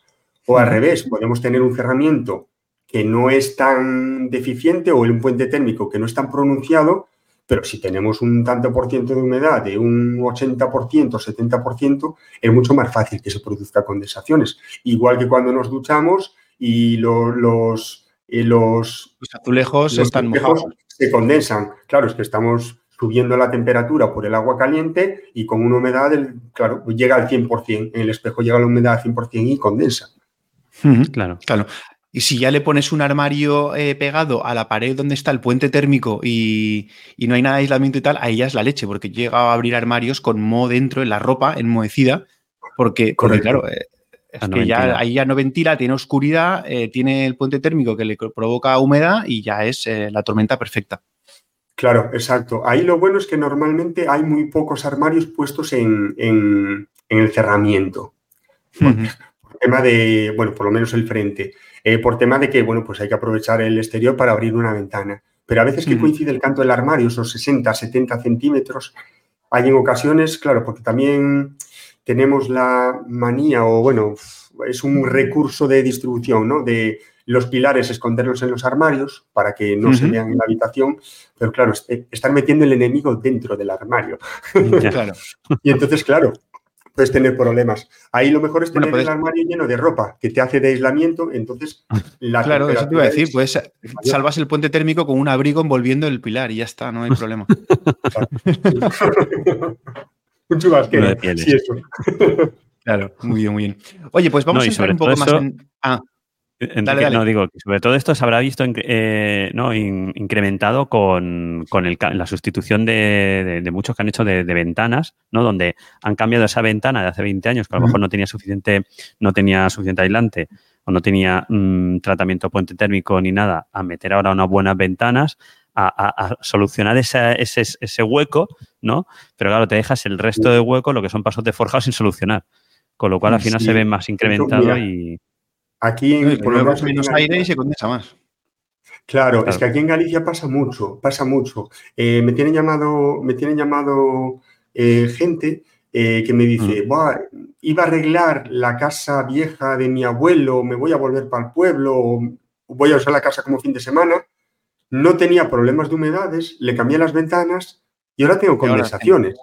Bueno, ahí pasan dos cosas unidas. Bueno, pasan muchas, pero resumiendo dos cosas. Una, que el punto débil era la ventana, porque era la zona fría, porque teníamos un aluminio eh, sin rotura puente térmico y tenemos un vidrio simple, entonces condensaba ahí, pero bueno, ahí no creamos porque es una superficie lisa y acaba escurriendo. vale. Pero además estamos reduciendo muchísimo las infiltraciones de aire. Entonces, si la casa no se ventila o se ventila poco, las infiltraciones de aire hacen mm, de ventilación. Mm, entiendas un poco lo que quiero decir. Vale, digamos que hacemos intercambio de aire no controlado a través de infiltraciones. Si la mayor parte de las infiltraciones de aire son por las ventanas, sobre todo por las ventanas de corredera, estas, bueno, no tan antiguas, eh, y estamos coartando porque ponemos un oscilobatiente con un par de juntas de goma, ya no digo tres, entonces estamos eliminando muchísimo ese intercambio de aire. Entonces, esa esa captación de humedad para enviarla fuera de la vivienda no se produce. Y tú no tenías condensaciones, pero ahora como no tienes filtraciones o son muchísimo menores, no es suficiente para ventilar eso. Y entonces te aparecen humedades. Porque aparte dicen, es que puse las ventanas aquí y la condensación me aparece en el otro lado, me aparece en el techo, me aparece tal, me aparecen mm. gotas incluso. Claro, es que es por eso que ahora tu punto débil es ese y además no estamos ventilando esa zona. Claro. A mí, yo, yo cambié las ventanas eh, de mi casa, que pues, eran ventanas, pues lo que tú decías, sí que eran clima, bueno, clima lit, tal, y me he puesto sí, ahora, ahora me he puesto doble cámara, tal, y el año pasado no tuve estos problemas, pero sí que me estoy planteando este, este, este año el poner los intercambiadores de calor, estos que van, que son individuales por, estancias, pues me lo estoy planteando precisamente para que si en alguna ocasión me pasa eso, pues que por lo menos que tenga esas renovaciones, porque ahora claro, estas ventanas son súper estancas y la vivienda, pues bueno, pues eh, es lo que es y tiene los aislamientos que tiene y me lo estoy planteando seriamente, a ver qué, tal. Pero bueno, claro, ya, veremos cómo... Yo, yo, hace dos años, dos veranos, hice la, bueno, la rehabilitación energética de mi casa, de mi piso, que vivo en un piso, y había, de hecho, todo salió por, así lo todo salió por los puentes térmicos. Yo tenía un pilar empotrado, pero incluso saliente para adentro, ¿vale? Y aparte se unía con el canto de forjado y tenía temperaturas bajísimas. Aparte hice, hice termografía con un amigo que, que controlaba, hice una termografía y en el ambiente teníamos 21 grados y en la unión del pilar empotrado con el techo, o sea, con el techo del, canto del forjado, pues tenía no llegaba ni a 16 ni a 16 grados. Y el ambiente a 21 grados porque pusimos, puse la calefacción a tope para hacer la termografía a la mañana siguiente de frío. Cuanto más diferente temperatura, mejor las termografías. Entonces, claro, evidentemente, de hecho yo en ese, bueno, tres pilares conflictivos, ¿vale? Que aparte coinciden en fachada norte. Eh, ahí me aparecíamos, ¿vale? Lo que pasa es que yo, como soy tan friki, eh, bueno, como no coincidía en la habitación de los niños, lo fui dejando para ver cómo evolucionaba Vale, ¿por dónde Suena guarrada. un jardín ahí. Viviendo, bueno, a ver, no llegué a tener musgo, ¿no? un jardín vertical. ennegrecido y tal, sí, vale. Entonces iba, y claro, es curioso porque puedes hacer la termografía y te coinciden las líneas azules y todo esto más frío. Claro. Coinciden con los MOS. Es, una, pasada. Tengo, bueno, tengo algún vídeo en, el que hablo de todo esto. El tema era, yo tenía que resolver esos puentes térmicos, los vecinos no querían pagar el SATE, entonces, bueno, pues Juan Palomo, yo me lo guiso, yo me lo como, pues trasdosado interior. Evidentemente, ya que hago los puentes térmicos, aíslo la vivienda, que tengo los dos centímetros y medio, curiosamente dos centímetros y medio del poliestireno extruido. Entonces tenía que hacer el trasdosado. Vale, pues trasdoso toda la vivienda. Las ventanas, las que decía antes, las malas, con el Climalit este, simple Climalit, digo yo, porque no tiene ni argón ni, ni, baja emisividad ni nada, o sea, solo tiene dos acristalamientos y las ventanas de corredera de aluminio. Un piso, este piso es del 2000, 2002, 2002, ¿vale? Vale, pues aprovecho, cambio las ventanas, me puse estas ventanacas. Te viniste, arriba un poco, ¿no? Me vine arriba porque solo tengo cinco ventanas, si no, no me, no me, daba el presupuesto. Yo, cinco ventanas, venga, a lo loco. a lo loco. Y me puse las cortizo, las Core 80 Passy House. No me pude ir a PVC porque no quería pedirle explicaciones a los vecinos y ya teníamos aluminio. Entonces pusimos las de aluminio. Y aparte, al meter también, bueno, aprovecho también para contarlo, eh, al tener el trasdosado de lana de roca de 8 centímetros, no metí más porque si no reducía superficie útil las ventanas las alineé con el aislamiento térmico. Esta es una clave para evitar los puentes térmicos. Claro. Darle continuidad al aislamiento, la regla del rotulador que, decías antes del, passive, house, darle continuidad al aislamiento con la ventana. Vale, al colocar la ventana con cinta precomprimida y todo eso, que ya es, es harina de otro costal, ¿vale? Es otro tema. Eso lo, os lo explican Siles y, Olmo. Podcast de Aula Pasiva, eh, entonces, vale, bien, tengo el aislamiento, tengo los puentes térmicos, tengo eh, unas ventanas top. ¿Qué me falta? Me falta la ventilación mecánica controlada. Vale, aparte yo soy asmático. Eh, no me afectaban mucho los mos, pues si no lo limpiaría, ¿vale? a ver, que tampoco tenía una selva, ¿eh? Tampoco que voy a quedar yo aquí delante de... Tenemos a 57 personas en directo casi. Está, grabado, está grabado esto. Sí, sí, sí. Está grabado. Eh, entonces yo necesitaba la ventilación mecánica controlada para filtrar el aire, para controlar, eh, controlar indirectamente en mi caso, porque no es una, no es una no es una ventilación mecánica controlada entálpica, ¿vale? Entonces no regula la humedad, pero sí que al hacer el intercambio, pues la humedad va entrando. La humedad que Claro, exacto. Entonces, yo ahora mismo las ventanacas no las abro, ¿vale? La casa está ventilada, los puentes térmicos están súper reducidos. Aparte tengo, bueno, tengo, evidentemente, tengo cálculos hechos, porque ya de ser friki, ser friki, y fijaos, eh, tomé, tomé, nota eh, por la mañana para, para no venir así completamente desnudo la Como hacemos nosotros. Claro, o por ejemplo, pues mira, yo tenía un puente térmico en un pilar en concreto, porque ya os digo que según el pilar, la zona y todo cambia, ¿vale? Eh, un pilar tenía un puente térmico de 1,36 y se redució a 0,18. Ah, pues. De 1,36 a 0,18.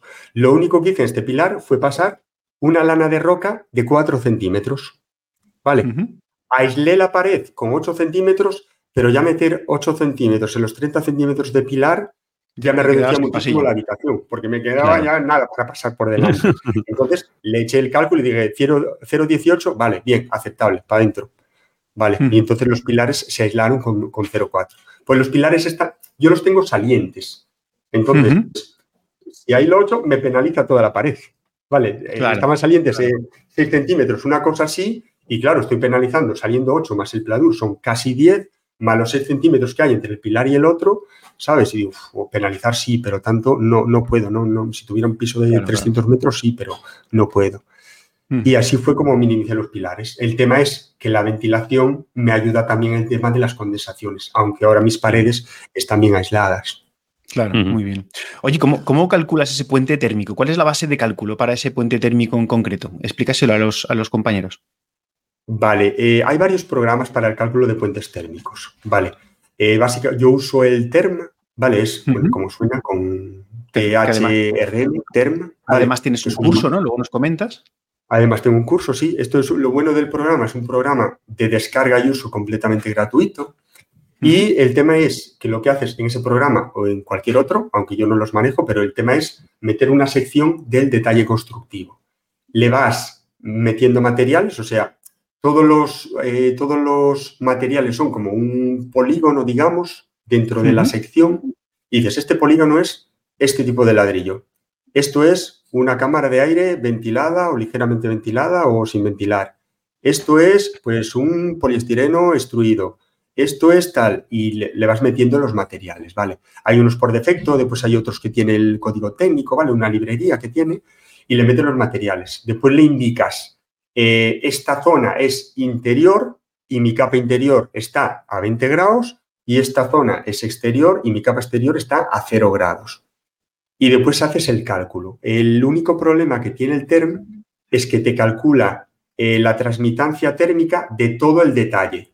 Vale, y lo que tenemos que hacer para calcular el puente térmico en sí, pues tenemos que hacer, vale, yo sé que el cerramiento tiene una transmitancia térmica, sé o lo puedo calcular en el TERM también, ¿vale? Pero si tengo este cerramiento de esto, esto y esto, pues tengo una transmitancia térmica de 0,20, por ejemplo, una buena transmitancia térmica, 0,15 marca el Passy House, ¿vale? Pues 0,20, creo que con 0,30 ya se cumplen, bueno, en la mitad de España de la, de las zonas buenas, ¿vale? Vale, 0,20 de transmitancia térmica. En estos dos metros de detalle constructivo, eh, si yo no tuviese puente térmico, ¿cuánto calor perdería? Bueno, pues perdería dos metros por los 0,20, que son 0,4, así a grosso modo.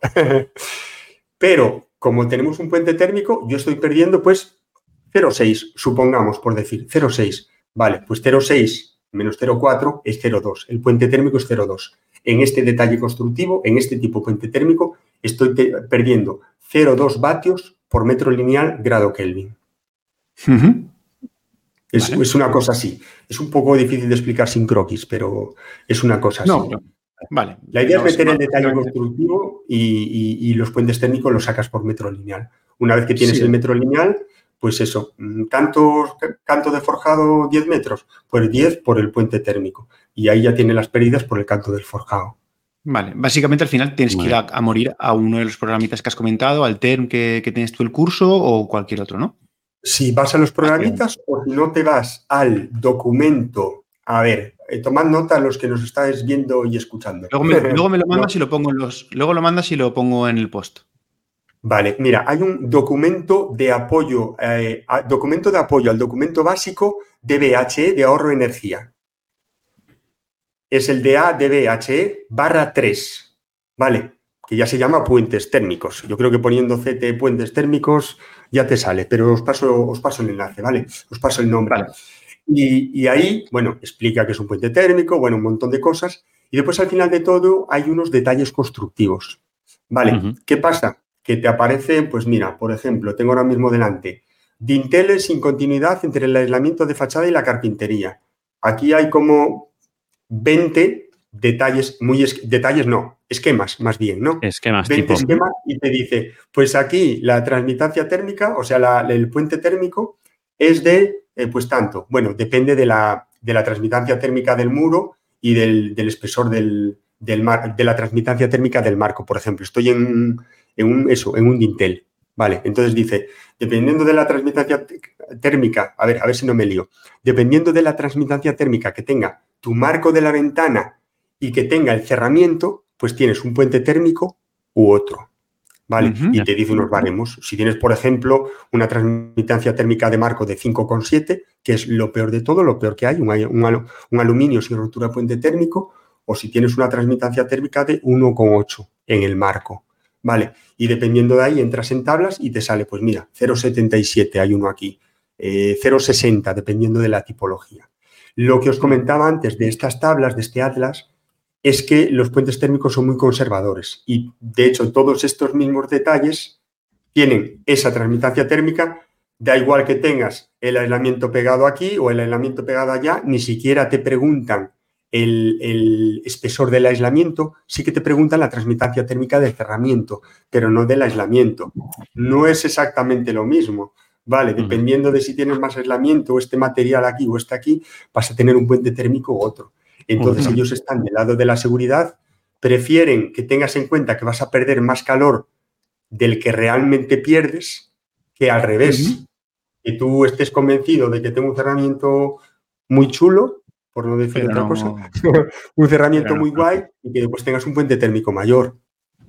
Claro. Por eso está bien calcularlos. Y Ah, mira, vale. Sí, que tenemos por aquí a Javier Sánchez que te ha hecho una pregunta que dice si has hecho la comparativa de datos de cálculo de los puentes térmicos con TERM con el cálculo que da Hulk. He hecho alguno. El Hulk se basa en estos, se basa en el, se basa en el, en el código técnico. La biblioteca que tiene el Hulk, la herramienta unificada Líder Calendar, o sea, el, líder antiguo, se basa en este atlas de, puentes térmicos, igual que en el CEX. En el C3X, ¿vale? en el C3X pues te dice tres tipos de puentes térmicos y metes uno y es sacado de la tabla. Lo que pasa es que en el C3X aún lo resumen más y ni siquiera te preguntan la transmitancia térmica del cerramiento ni del marco, un Intel. Te dice, ¿la ventana va a hojas interiores o exteriores? Interiores. ¿Tienes una, una cámara ventilada o ventilada o no ventilada? Y de ahí te saca, pero hay cinco tipos o diez tipos muy pocos. Sí, al final va por el lado de la seguridad y, ya está. Y, te, eliges claro, exacto. O sea, el C3X aún es más conservador, conservador que la librería, porque dentro de lo que engloba la librería coge los más, casi siempre los más conservadores. Claro. Y José, una, pregunta, o sea, para los que no son técnicos, el tema de los puentes térmicos, ¿en qué se traduce económicamente en una vivienda? O sea, esa pérdida que tenemos eh, de vatios, eh, en qué se traduce al final en el bolsillo del, consumidor. Claro, pues evidentemente si tenemos más pérdida de calor, eh, con respecto a economía está claro, necesitamos más calor para abastecer ese calor que estamos perdiendo por los puentes térmicos. Pero es que además, el, calor, a ver, está claro que económicamente mm, parece que es lo que más duele, ¿no? Pero si tenemos problemas de, de condensaciones o de moho y problemas respiratorios, por ejemplo, pues claro, ya estamos dañando nuestra salud. La salud. El aire, el ambiente no es, no es el mismo. O sea, ya no, es, ya no es solo económicamente, que también, y aparte tenemos el disconfort.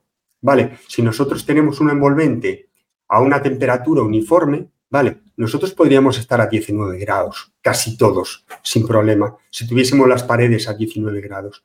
Pero el problema, podemos tener 21 grados en temperatura ambiente, pero cuando nos acercamos a una fachada o a una ventana mala, si esa ventana está a 16 grados, ese calor que le falta nos los está robando a nosotros, incluso a nosotros, a las personas.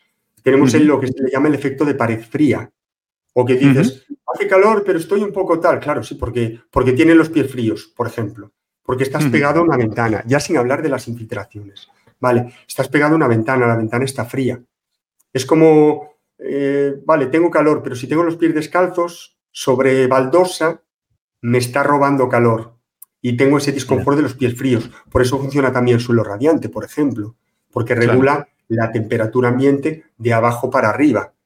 Es más confortable un suelo radiante eh, si la temperatura ambiente del termostato a, a, uno, a un metro setenta de altura tenemos 20 grados que si tenemos radiadores a 21 grados. ¿Por qué? Porque al lado del radiador, el radiador está a 80-85 grados, la ventana de la otra punta, si está en la otra punta, por ejemplo, estoy pensando en, mi salón, la ventana de la otra punta está más fría y entonces, claro, aquí tiene más calor, aquí tiene más frío. Se solventó hasta ahora con el tema de, por ejemplo, si veis aquí, ponemos los radiadores debajo de las ventanas, así compensamos, esto está muy caliente, esto está muy frío, y entonces, vale, sí, tiene, tiene, el sitio perfecto para coger el calor de aquí, hacer detrás y marcharse por la ventana. Ahora no, porque yo tengo mis superventanas, pero vosotros no. yo sí, yo sí, ¿eh? yo sí, Equilibras temperaturas, pero, pero ese disconfort de diferencias de temperaturas es, es, de lo peor. Hay una fórmula también. Tengo, tengo un post en el blog que se titula... Mándame el enlace. Te mando el enlace. se, llama, se llama ¿Por qué tengo frío a 20 grados? Tal cual. Lo que pasa es que la gente entra equivocadamente en verano en verano se me incrementa el número de visitas de ese post porque debe entrar buscando otras cosas, ¿no? Pero el tema es, ¿por qué tengo frío a 20 grados?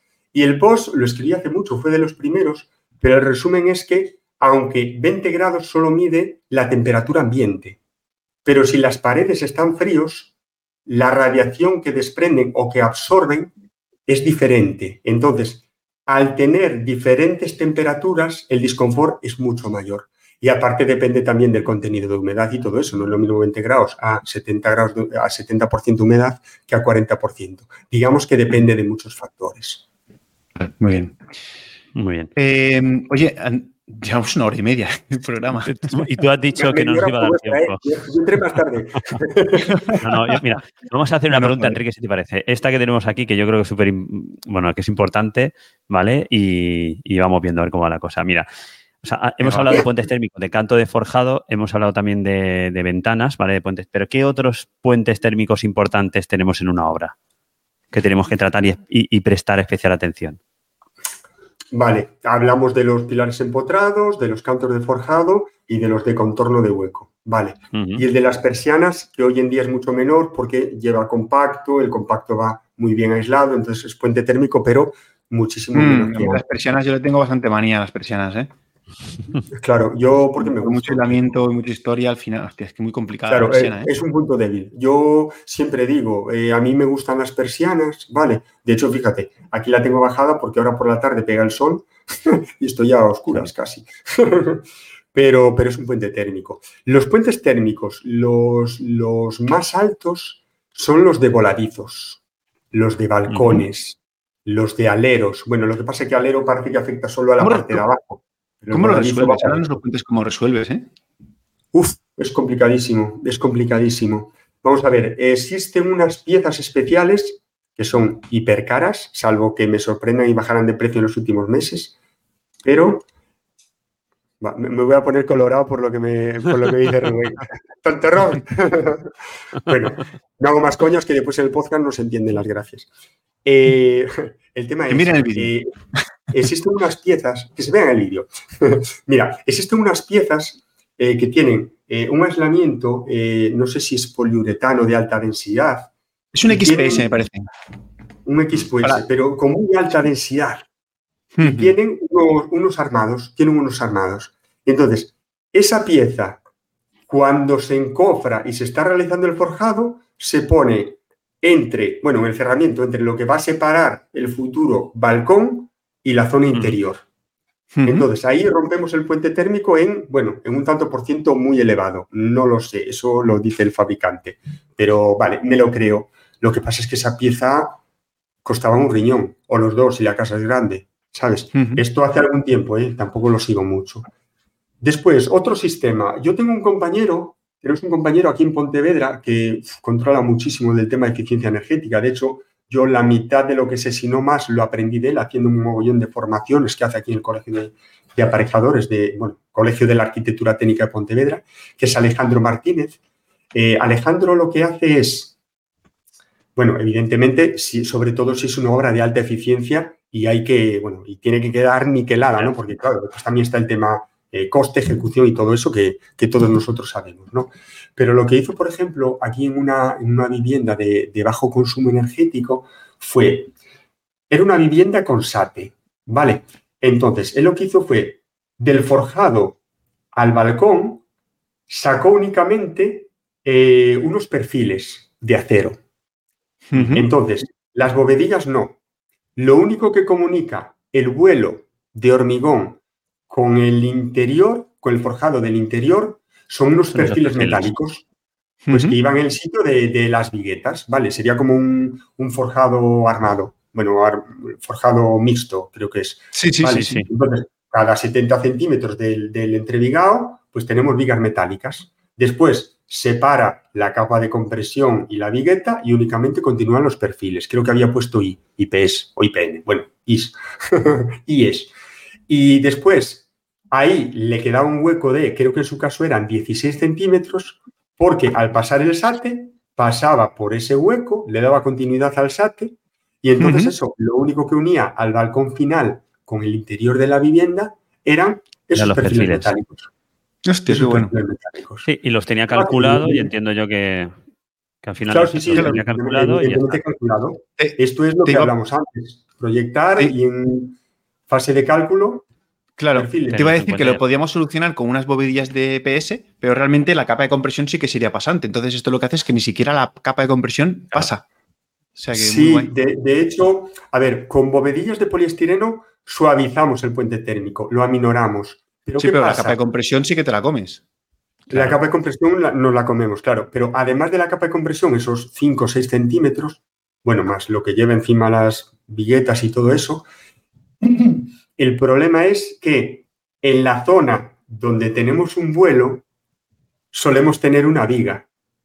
Hmm. Entonces, la bovedilla sí, pero la viga es más ancha que el espesor del cerramiento. Nosotros tenemos un cerramiento de 30, pero la viga es de 30 más 20 para aquí, más 20 para aquí. Y, entonces ya que, no sea, y que no sea de cuelgue y entonces tienes más, más superficie todavía. y entonces no tenemos más, claro. pero como los pilares empotrados que salen para adentro, como los míos.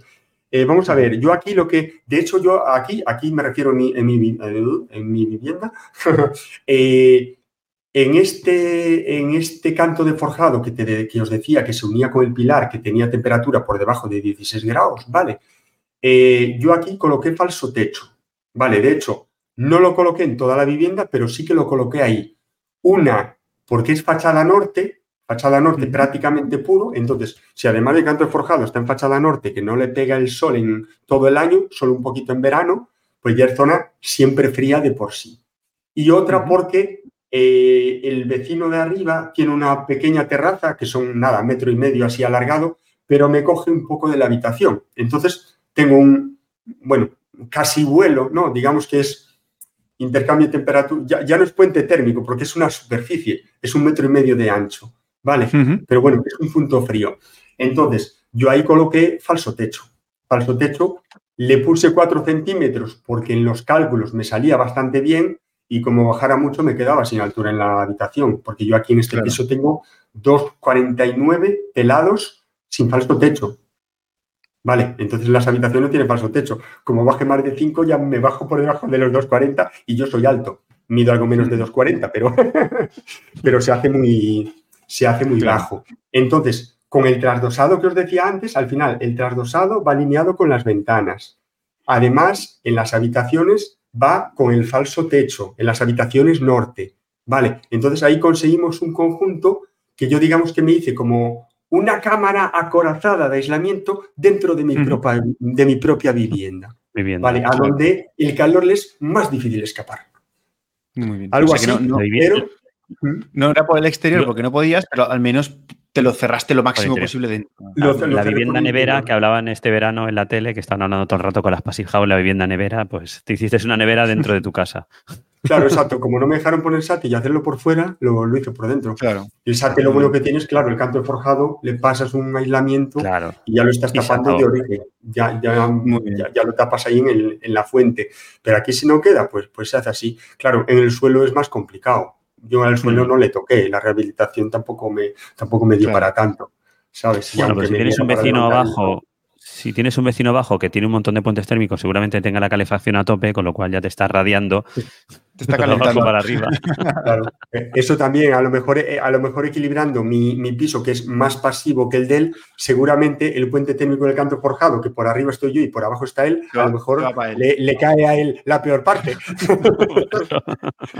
Oye, en nos- el cálculo no, se- no se estima eso porque se pone todo a 20 grados, ¿vale? Pero Igual lo puedes considerar como una cámara no, no calefactada, ¿no? Su piso o algo así.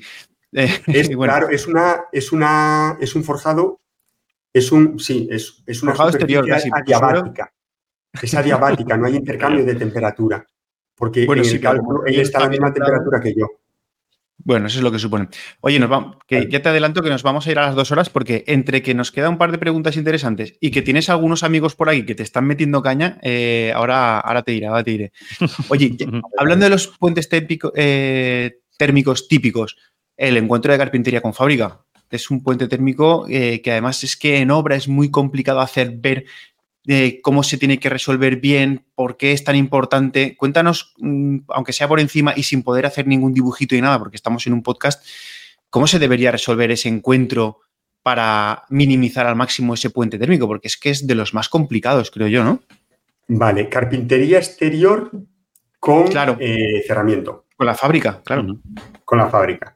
Vale, mira, esto precisamente eh, pa- parece que está preparado, pero no.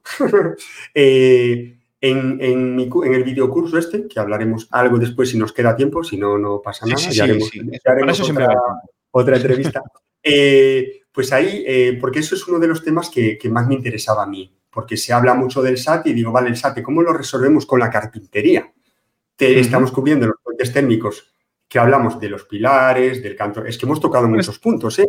Con- Esto Con ya- SAT es esto ya es casi- relativamente fácil. Claro, el SATE nos facilita el pasar por delante de los pilares empotrados, el canto forjado, llegamos a la carpintería, ¿qué hacemos? Vale, yo os decía antes, a mí me fue fácil porque con trasdosado interior se refuerza un poco la estructura del, la estructura del, del pladur, del cartón yeso, ¿vale?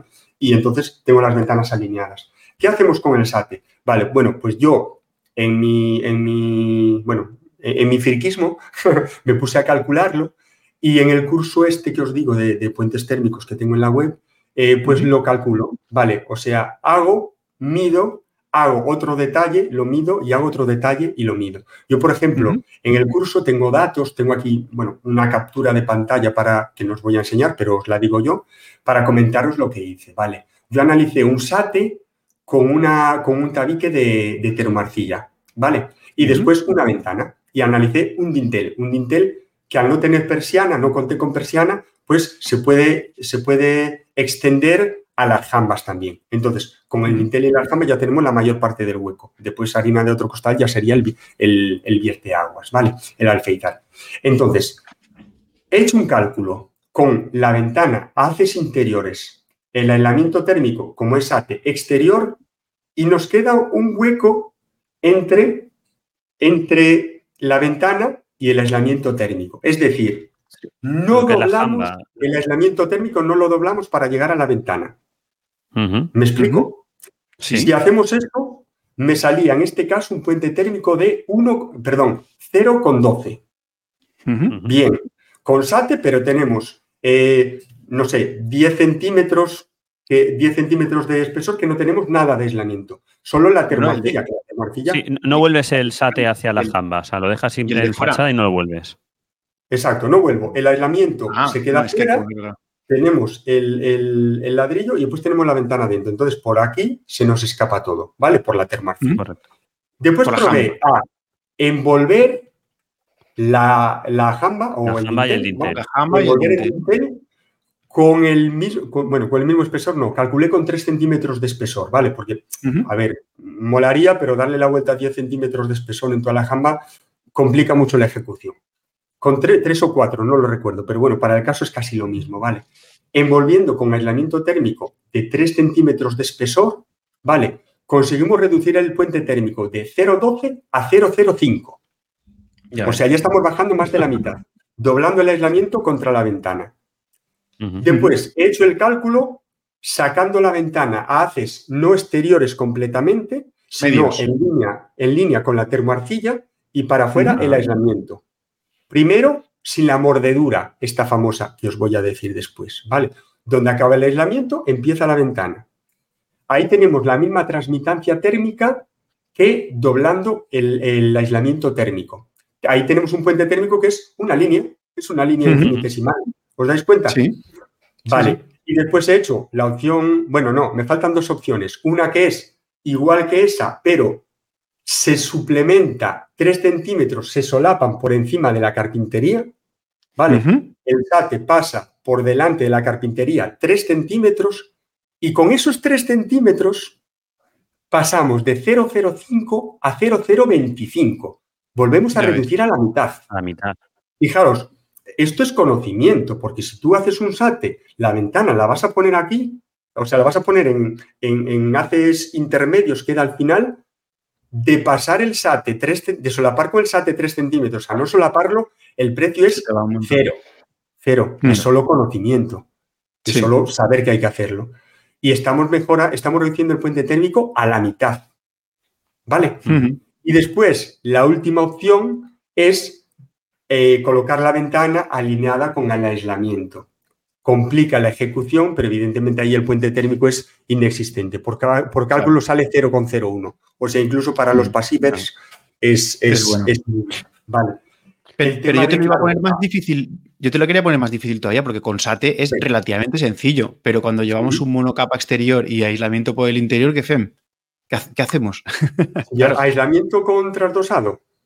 Claro, sí. Con pero un monocapa exterior, por ejemplo, un caravista. Un caravista es. Yo he hecho caravista hace poco y, claro, cuando me planteé ese punto dije, hostia, es que cuidado, que aquí, la, claro, el jambeado del caravista tiene que girar. Eh, entonces, para colocar eh, la carpintería, el encuentro que hay de la carpintería con la cara interior del ladrillo del jambeado, ahí, hay un montón de puntos que son jodidos. ¿eh? Si tenemos cara vista, tenemos que hacer un trasdosado interior. Porque si tenemos dos hojas, una de cara vista, otra de ladrillo, y el aislamiento haces intermedios y la carpintería la metemos en el interior, hay una desconexión del aislamiento. Vale, si nosotros hacemos un trasdosado, te voy a señalar, seguramente no me escuchéis, ¿vale? Eh, a ver, aquí. Sí, sí que se escucha. Aquí hay trasdosado. Espera, sí. Trasdosado. Y carpintería. O sea, están, están, alineados. Cuando acaban, aparte coincidió súper bien porque el perfil es de 80 y el aislamiento térmico que tengo es de 80. Entonces, que coincide al milímetro salvo, salvo los dos centímetros de, de premarco para sustentar las ventanas, que si no se nos cae todo, ¿no? Pero salvo esos dos centímetros de, madera, de premarco, está perfectamente alineado. O sea, puente térmico, cero. Cero. Otra cosa es que en la colocación tengamos filtraciones o así, pero el puente térmico es casi cero, no es cero de todo. Vale, vale, Pero claro, es eso, es alinearlo con el aislamiento. Si el aislamiento lo tienes por un sitio, la ventana por otro, pues ya no lo has hecho. Si doblas el ladrillo cara vista por las jambas, por los dinteles, hacia adentro, claro, tienes que llegar hasta la ventana. Pero si llega el ladrillo y el aislamiento lo tienes en el medio, no puedes llegar, es imposible. Es imposible. Es que al final cada puente térmico es diferente, cada situación es diferente. Si cambias el ladrillo cara vista por otro que no es cara vista, pero claro, el aislamiento lo tienes que revestir, eh, claro, aunque saques la chapita de las, las alargaderas y los, las piezas especiales de las ventanas, claro, no estás uniendo la ventana, estás poniéndole una chapa de aluminio, entonces sigues teniendo puente térmico. Por eso los puentes térmicos de las ventanas son muy, son muy importantes. Muy complejos. Muy bien. Sí, sobre todo las, las, precomprimidas también, si vas contra la fábrica, y eso también hace algo, ¿no? Que, pues eso más para las bandas.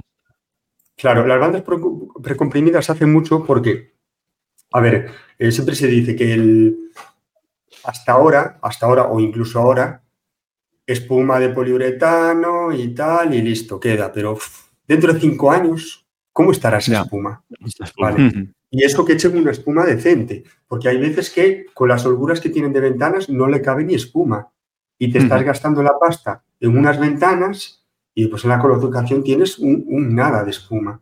Vale, las bandas precomprimidas eh, hacen, para empezar, hacen fuerza para evitar, la, para evitar la, las filtraciones, pero además sabes que el espesor de la espuma está aislando, ese, si son 6 centímetros, pues son 6 centímetros de espuma de banda precomprimida que está aislando esos 6 centímetros. Ahí tenemos 6 centímetros de aislamiento en ese centímetro que tenemos de, holgura, o centímetro y medio, lo, que sea. Y te aseguras eso, te aseguras que, va a crecer, se va a expandir y va, va a ocupar todo. Vale. Después también hay temas de, hermeticidad y todo eso, que eso ya es también para, para temas. Eso es otro programa. Es otro programa porque ya, si nos metemos ahí con. más de tres horas ya nos hacemos pesados, ¿eh? bueno, lo pueden escuchar, lo pueden ir parando, ¿eh? tampoco pasa nada. Pero sí que es verdad que, hemos preguntado, hemos dicho, oye, si queréis decirle alguna cosa a José y tienes algún amigo tuyo por ahí que, se ha venido arriba. ¿eh? alguno habrá, ¿no? alguno hay. Si quieres, se, La, vamos lanzando, ¿no? Lánzale las tres de Rubén y así que las, que las, que las responda. hacemos como el otro día, ¿no? Le lanza las tres y luego que las vaya respondiendo. A ver, los puentes térmicos en una vivienda código técnico pueden llegar a un 20-40% de total y en una passive house. Pero vamos a leerla. bueno, esa no es para mí, esa es de otro programa. Los puentes térmicos en una vivienda del CTE pueden llegar al 20-40% del total y en una passive house. Vale, esto es, es pregunta de examen. Pobrecillo, es que, es, amigo tuyo, Rubén, ¿no? ¿O qué? Eh, era amigo hasta hoy. Hasta hoy, hasta este momento. Yo, entiendo, a ver, venga, me, me, voy a lanzar, vale. El tema de las passive house es que los puentes térmicos se reducen muchísimo, pero se reduce la transmitancia térmica de todo. Entonces no puedes decir, en una passive house los puentes térmicos son un 1%, un 2%. Yo creo, ¿eh? ¿eh? Después en preguntas y respuestas a ver si nos da la respuesta correcta, porque él la sabe. eh, la sabe, la sabe, térmicos, pero también reducimos las transmitancias térmicas, o sea, perdón, reducimos las pérdidas por la transmitancia térmica. Está, Estamos reduciendo las pérdidas por ventilación, que también es un 20, 25, 30% de, de calor. Estamos reduciendo las pérdidas de la, de la cubierta, del suelo. Al reducir todas las pérdidas, el porcentaje se, maximiza, por ejemplo. Entonces, no sé qué porcentaje es, pero no es tan bajo como podría caber esperar. Muy bien. ¿Cómo, solucionar de los anclajes de SATE? Vale, sí, perdón, que te corto y después los del podcast no se enteran. Perdóname los del podcast. Eh, puentes térmicos de anclaje de SATE. Vale, eh, con los, hay unos envainados especiales que minimizan el puente térmico. De todas formas, es cierto que siempre hay un puntito de puente térmico. Vale, yo lo que hago... ¿Cómo, perdón? que no necesariamente. Ahora, cuenta tú y cuento yo mi experiencia. Vale, eh, yo lo que hago, por ejemplo, cuando hago algún proyecto de, rehabilitación energética o así, eh, pues si, voy a proyectar un SATE de, mm, de transmitancia térmica, el aislamiento de, perdón, conductividad térmica, la conductividad térmica es del material y la transmitancia térmica de un conjunto de materiales, ¿vale? Entonces, el aislamiento térmico tiene conductividad térmica.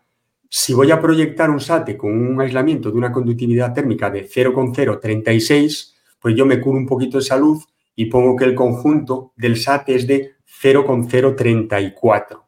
Vale, lo reduzco un poco como para compensar un poco los, los paragüitas y las espigas. Pero bueno, eh, esto es a nivel regla mnemotécnica, ¿eh? tampoco está calculado por, por, ninguna parte. hay, unas, hay unos taponcitos que se colocan. Yo tengo dos, hay, dos maneras que yo conozca. Hay unos taponcitos que se colocan que cuando tú colocas el SATE ah, eh, se hunden más, entonces ese taponcito es justo la espiga, la pones encima y eso te tapa el puente térmico. y luego, es cierto, sí. En una obra lo, lo puse en una obra. Claro, que, que, normalmente se lo dices a los de los SATES y te miran con cara de loco. Y, te miran raro, de arriba abajo. Que te, lo, que te lo voy a pagar, ¿eh? que no es que, te lo voy a pagar, pero es que no quieren ni pagándolo.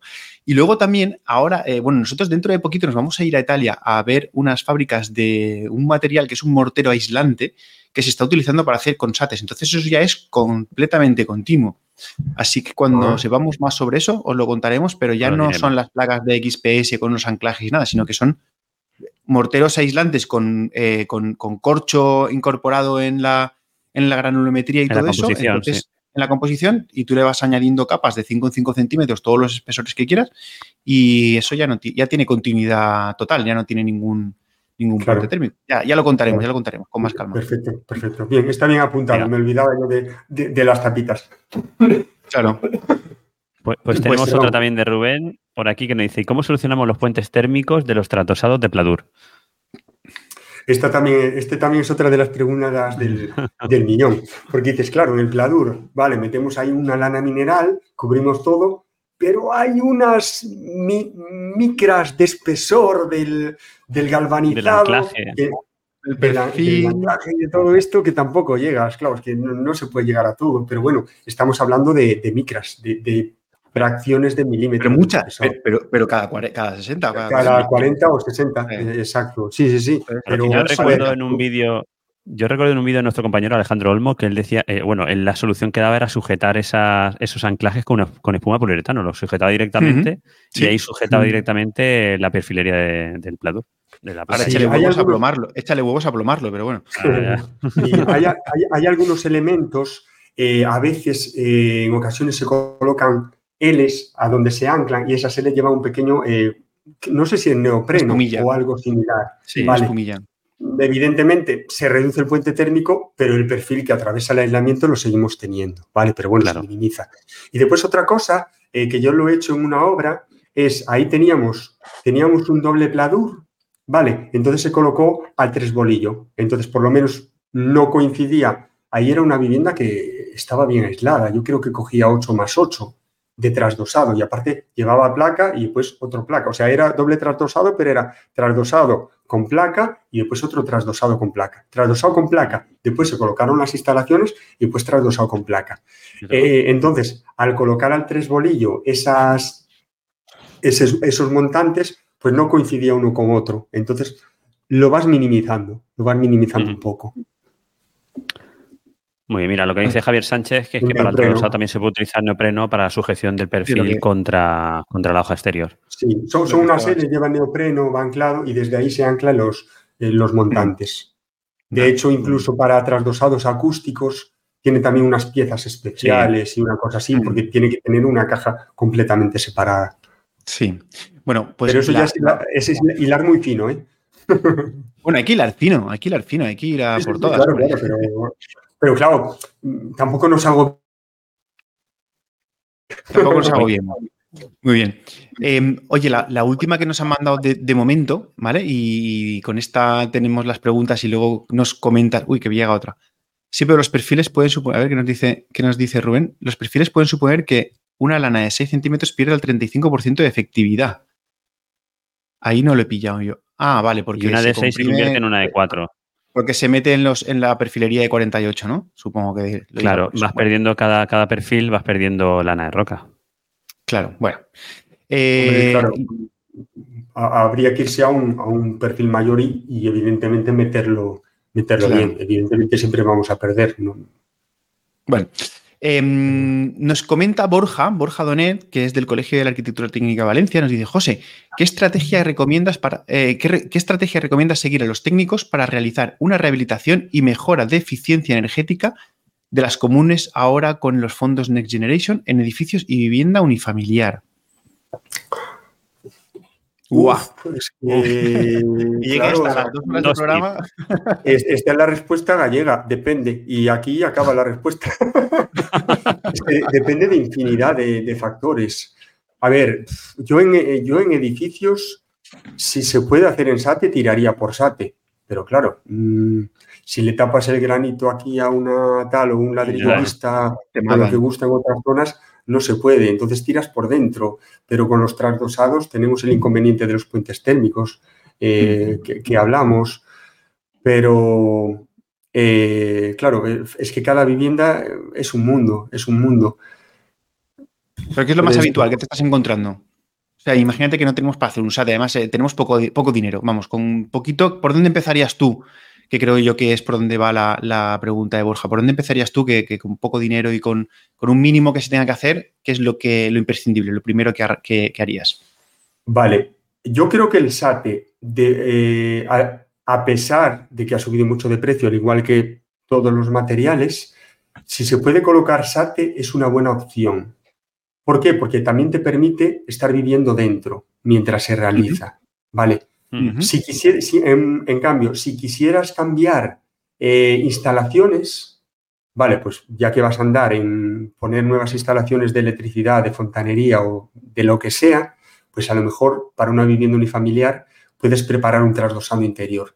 Por ejemplo, si, es un, si es una vivienda de planta baja, ¿vale? Que no tenemos ese canto de forjado, o sea, lo tenemos, pero lo cubrimos con nuestro aislamiento térmico, ¿vale? Con el transversal interior, pues ahí podemos pasar todas las instalaciones y todo lo que queramos. O sea, lo que hice yo en mi piso, por ejemplo.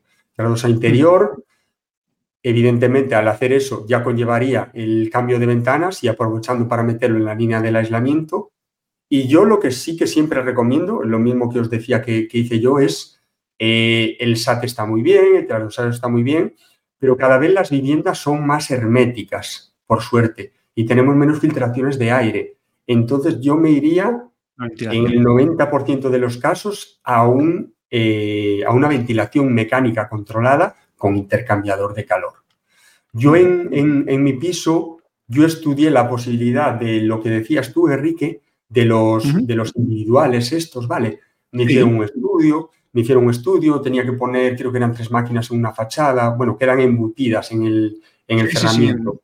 Tres en una fachada, tres en otra, funcionaban unas por un lado, otras para otro, tenía una eficiencia importante, por lo que me decía el paisano, pero al final, bueno, yo fui mascándolo mucho el tema de, la rehabilitación de, de, mi vivienda y estuve algunos años, aparte pues por problemas de salud y todo eso se fue retrasando, y al final cuando me iba planteando ya en serio el hacerla, pues al final tiene por ventilación mecánica controlada. O sea, una máquina que manda aire para un lado, lo recoge de otro, lo cruza y listo. La meto en el baño, por tema del poquito ruido que hace, se queda ahí en el baño y me olvido de tener que si todas las puertas siempre abiertas para que no haga vacío uno y todo eso, y entonces va por conductos por el, por el falso techo y, listo. Yo esas, pues mira, eh, rehabilitación y mejora de eficiencia energética, me preguntaba Borja. Eh, pues mira, yo en e, esas tres cosas, aislamiento térmico, que nos permita minimizar los puentes térmicos, aislamiento térmico, cambio de ventanas y ventilación mecánica controlada, yo es lo que más recomiendo. Y ojo que la ventilación, ojo con las reformas de edificios, desates y mejoras de ventana, si no colocamos la ventilación mecánica controlada, que casi nunca se coloca por tema económico, porque seguramente de aquí a unos años empezarán a aparecer problemas de humedades. Porque el amigo Rubén Sastre seguramente, bueno, e-, en la zona de Rubén Sastre no van a ventilar a las 12 de la mañana en invierno habiendo menos 4 grados en Segovia. Claro. Y si no, que nos lo diga, que nos lo, que nos lo Muy bien. Pues, pues oye, yo creo que, ya, ya, ya, va bien la cosa de preguntas, pero claro, no nos podemos ir de aquí sin que nos cuentes, porque es que, eh, al que no lo conozca, José ha sido y es súper activo también, tiene un mogollón de vídeos súper chulos, tiene unos posts en el blog espectaculares que pondremos los enlaces en el, post, pero además tienes un curso de, cálculo de puentes térmicos con TERM. Cuéntanos ese curso de qué va y dónde se pueden apuntar eh, los compañeros. Vale, sí, os conté un poquito la evolución de cómo llegué a ese videocurso. Vale, o sea, una vez que tenía el programa y todo de lo que preparé para, bueno, para esa empresa y después para el colegio de aparejadores, pues dije, bueno, bueno, pues voy a grabar las sesiones y voy haciendo. Y al final me las grabé en el, en el confinamiento, aproveché el confinamiento, le empaquetaba la tableta a los niños para quedaros callados que voy a grabar. y después me salís aquí en, en el vídeo eh, y entonces grabé el curso. El curso, eh, a ver, es relativamente corto, son casi seis horas, pero claro, la formación en videocurso está como muy comprimida. Vale, se trata de que si quieres, vuelves a verlo, pero es a saco. Vale, mi idea es que en una mañana o en un día igual es demasiado, pero en dos mañanas, dividido tres y tres horas, poder saber resolver el 90% de los puentes térmicos que te vas a encontrar. ¿Vale? Sin aislamientos reflexivos, ¿vale? el, 90%, ¿vale? Y el curso yo lo hice de forma que, como si fuese explicando cómo lo hago, ¿vale? Aquí introduzco este archivo, meto esto, y después tiene su parte de analizar los resultados que hablábamos un poco antes. Vale, oye, pues resulta que en este detalle tenemos estas pérdidas, ¿cómo podemos mejorarlo? Vale, pues ahí fue cuando le empecé a dar la vuelta al SATE, a sacar la ventana para el exterior y todo eso. Porque esto es como, como el CIPE, vale, sí, que hay un programa que te calcula estructuras, sí, sí, sí, pero además de saber manejar el programa, hay que saber de construcción. Igual que con el Revit, hay que saber algo de arquitectura o de, elementos constructivos, ¿no? Aunque pues sea poco. algo así. sí, aquí lo, hay que saber analizar los resultados que vamos a obtener, si no, no nos vale nada. Tenemos el número, pero nada más. Además, eh, bueno, se realizan varios ejercicios. La idea es que se vayan haciendo al mismo tiempo y, bueno, me consta que así lo hacen los, eh, los alumnos, ¿vale?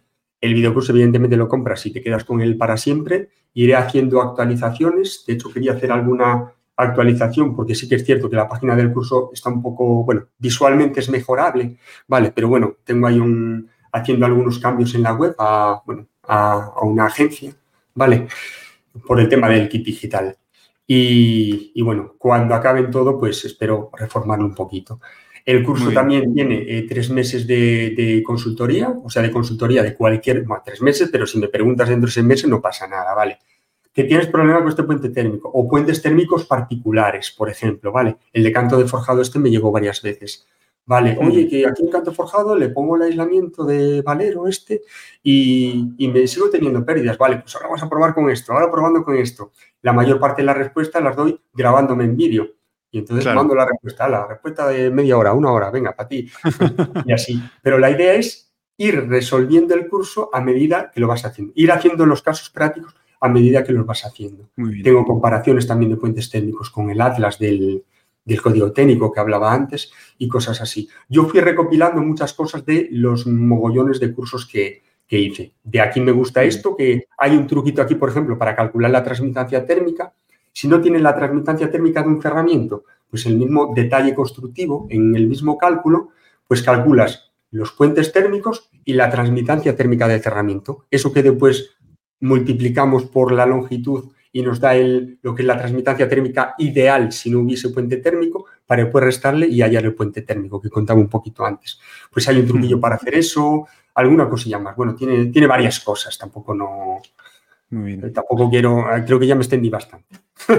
No, a ver, al final es, a mí me parece súper interesante. El que lo necesita es que, ya ves tú, en seis horas te puedes solucionar eh, un montón de cosas. Y si vas directo al grano y vas en casos concretos y tal, pues oye, ¿qué más se puede pedir, no? No, y, sobre todo a ponerle solución y a, diseñar ese detalle constructivo que necesitas para poder resolver ese puente térmico. Claro, exacto. Aparte, los detalles constructivos se pueden traer desde AutoCAD, ¿vale? Bueno, de una determinada forma, ¿no? Pero bueno, eh, bueno, guardando como tal, después desde ahí se trae como plantilla y después repasas y, cosas así. Y bueno, el curso está en, la página web, control y gestión de obras.es, pues hay una pestañita que pone mi curso y ahí lo podéis encontrar. Bueno, y también ahora lo podrán encontrar también en el post. y en, el, en, los post y todo. En el post, en los, en los, en los, eh, en los comentarios, no, ya lo diré. En la descripción del vídeo en, YouTube también. Ah, vale. En las notas del vídeo, en, en, todas partes. Lo vamos a meter en todas partes, hombre, que te vayan allí, que te lo compren y que te, que te compres un yate a base de vender el curso. a ver, a ver, dos, dos yates, dos yates. Bueno, pues Entre, tú con el curso y nosotros con Amazon, vamos, nos vamos a ir a navegar a las Maldivas. bueno, exacto, sí, sí, sí. y aparte te podemos encontrar en YouTube, ¿no?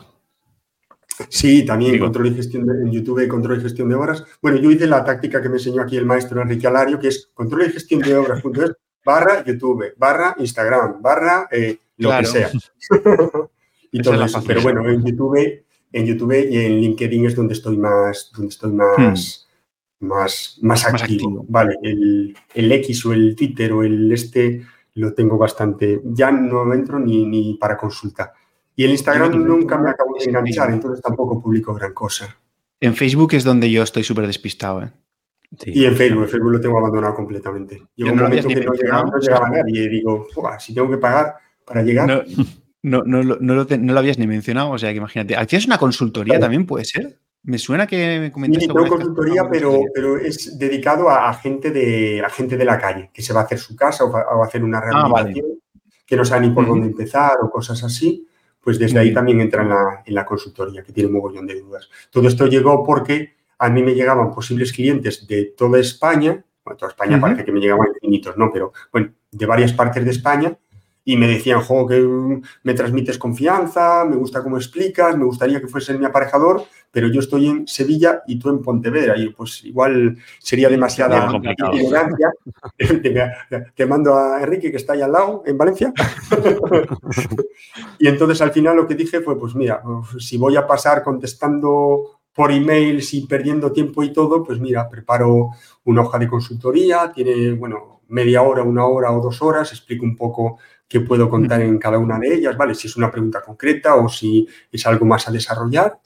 Y, bien, y de vez en cuando me, entra gente, me reservan. Está todo sincronizado para que entres. Eh, bueno, se, está sincronizado con mi Google Calendar para que se vean las fechas, las horas disponibles. Cuando vas a reservar ya haces el pago, que me llega a mí por Stripe y todo esto. Y listo, eh, pones unas notas y después ya... Y nada, ese día, eh, consultoría, ya saco. Fenomenal, pues nada, yo creo que hecha la introducción del programa, ahora podemos empezar a, hablar de puentes térmicos. Eh, José, que... esta segunda hora. A ver, a ver, a ver, cuando, entramos en harina aquí, porque... Vamos a entrar en materia ya, vamos a entrar en materia. nada, yo creo que está muy, muy bien. Así, así, tengo, el, tengo el récord de tiempo, me parece. Pues eh, estarás ahí, ahí, ¿eh? No, ahí, ahí no, yo creo que, está ahí. Eh, definitivamente, dos horas diez de programa, pues está fenomenal. La culpa ha sido nuestra porque hemos hecho una intro muy larga. Luego él ha sido súper escueto, el pobre. No le hemos dejado hablar. En media horita ha resuelto todas las dudas sin problemas. Pues, lo, lo resumí, pues me costó resumirlo, pero bueno, es a base de mucho esfuerzo.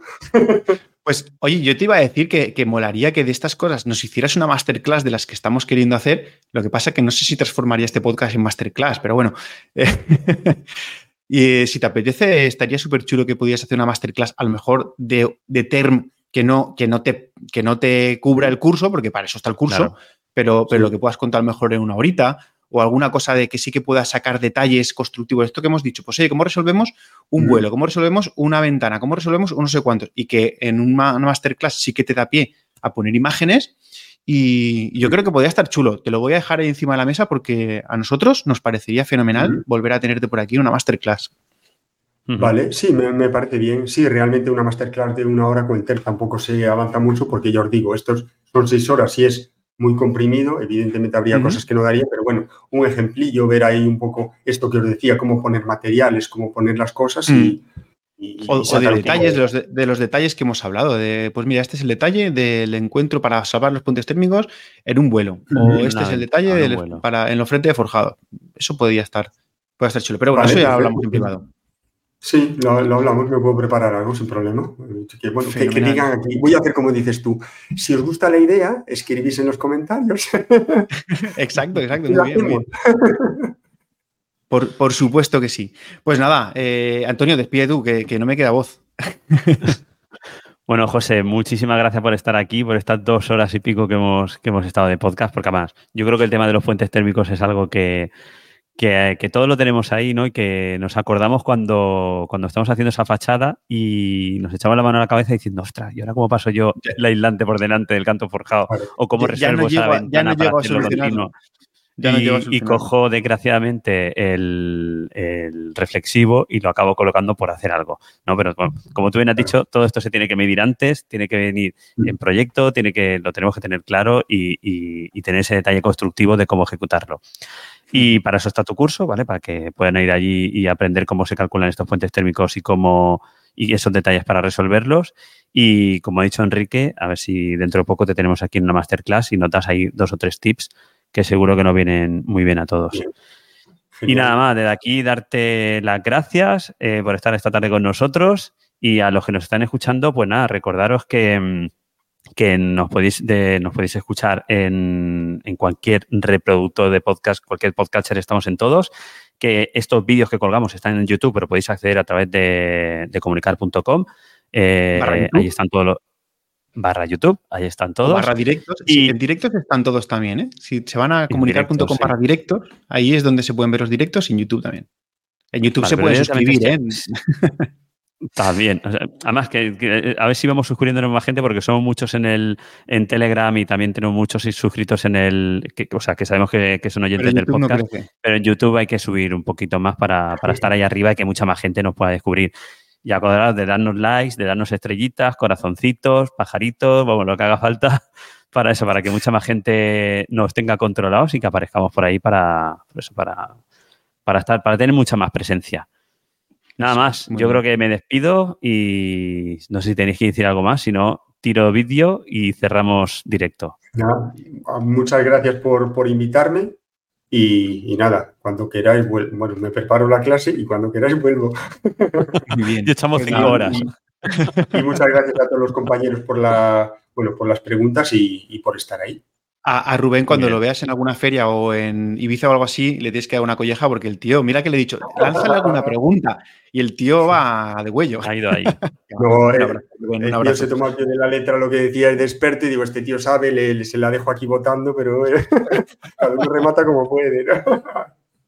No, muy, bien, gracias Rubén. Pues nada, un abrazo a todos y nos, vemos la semana que viene. Adiós. Adiós.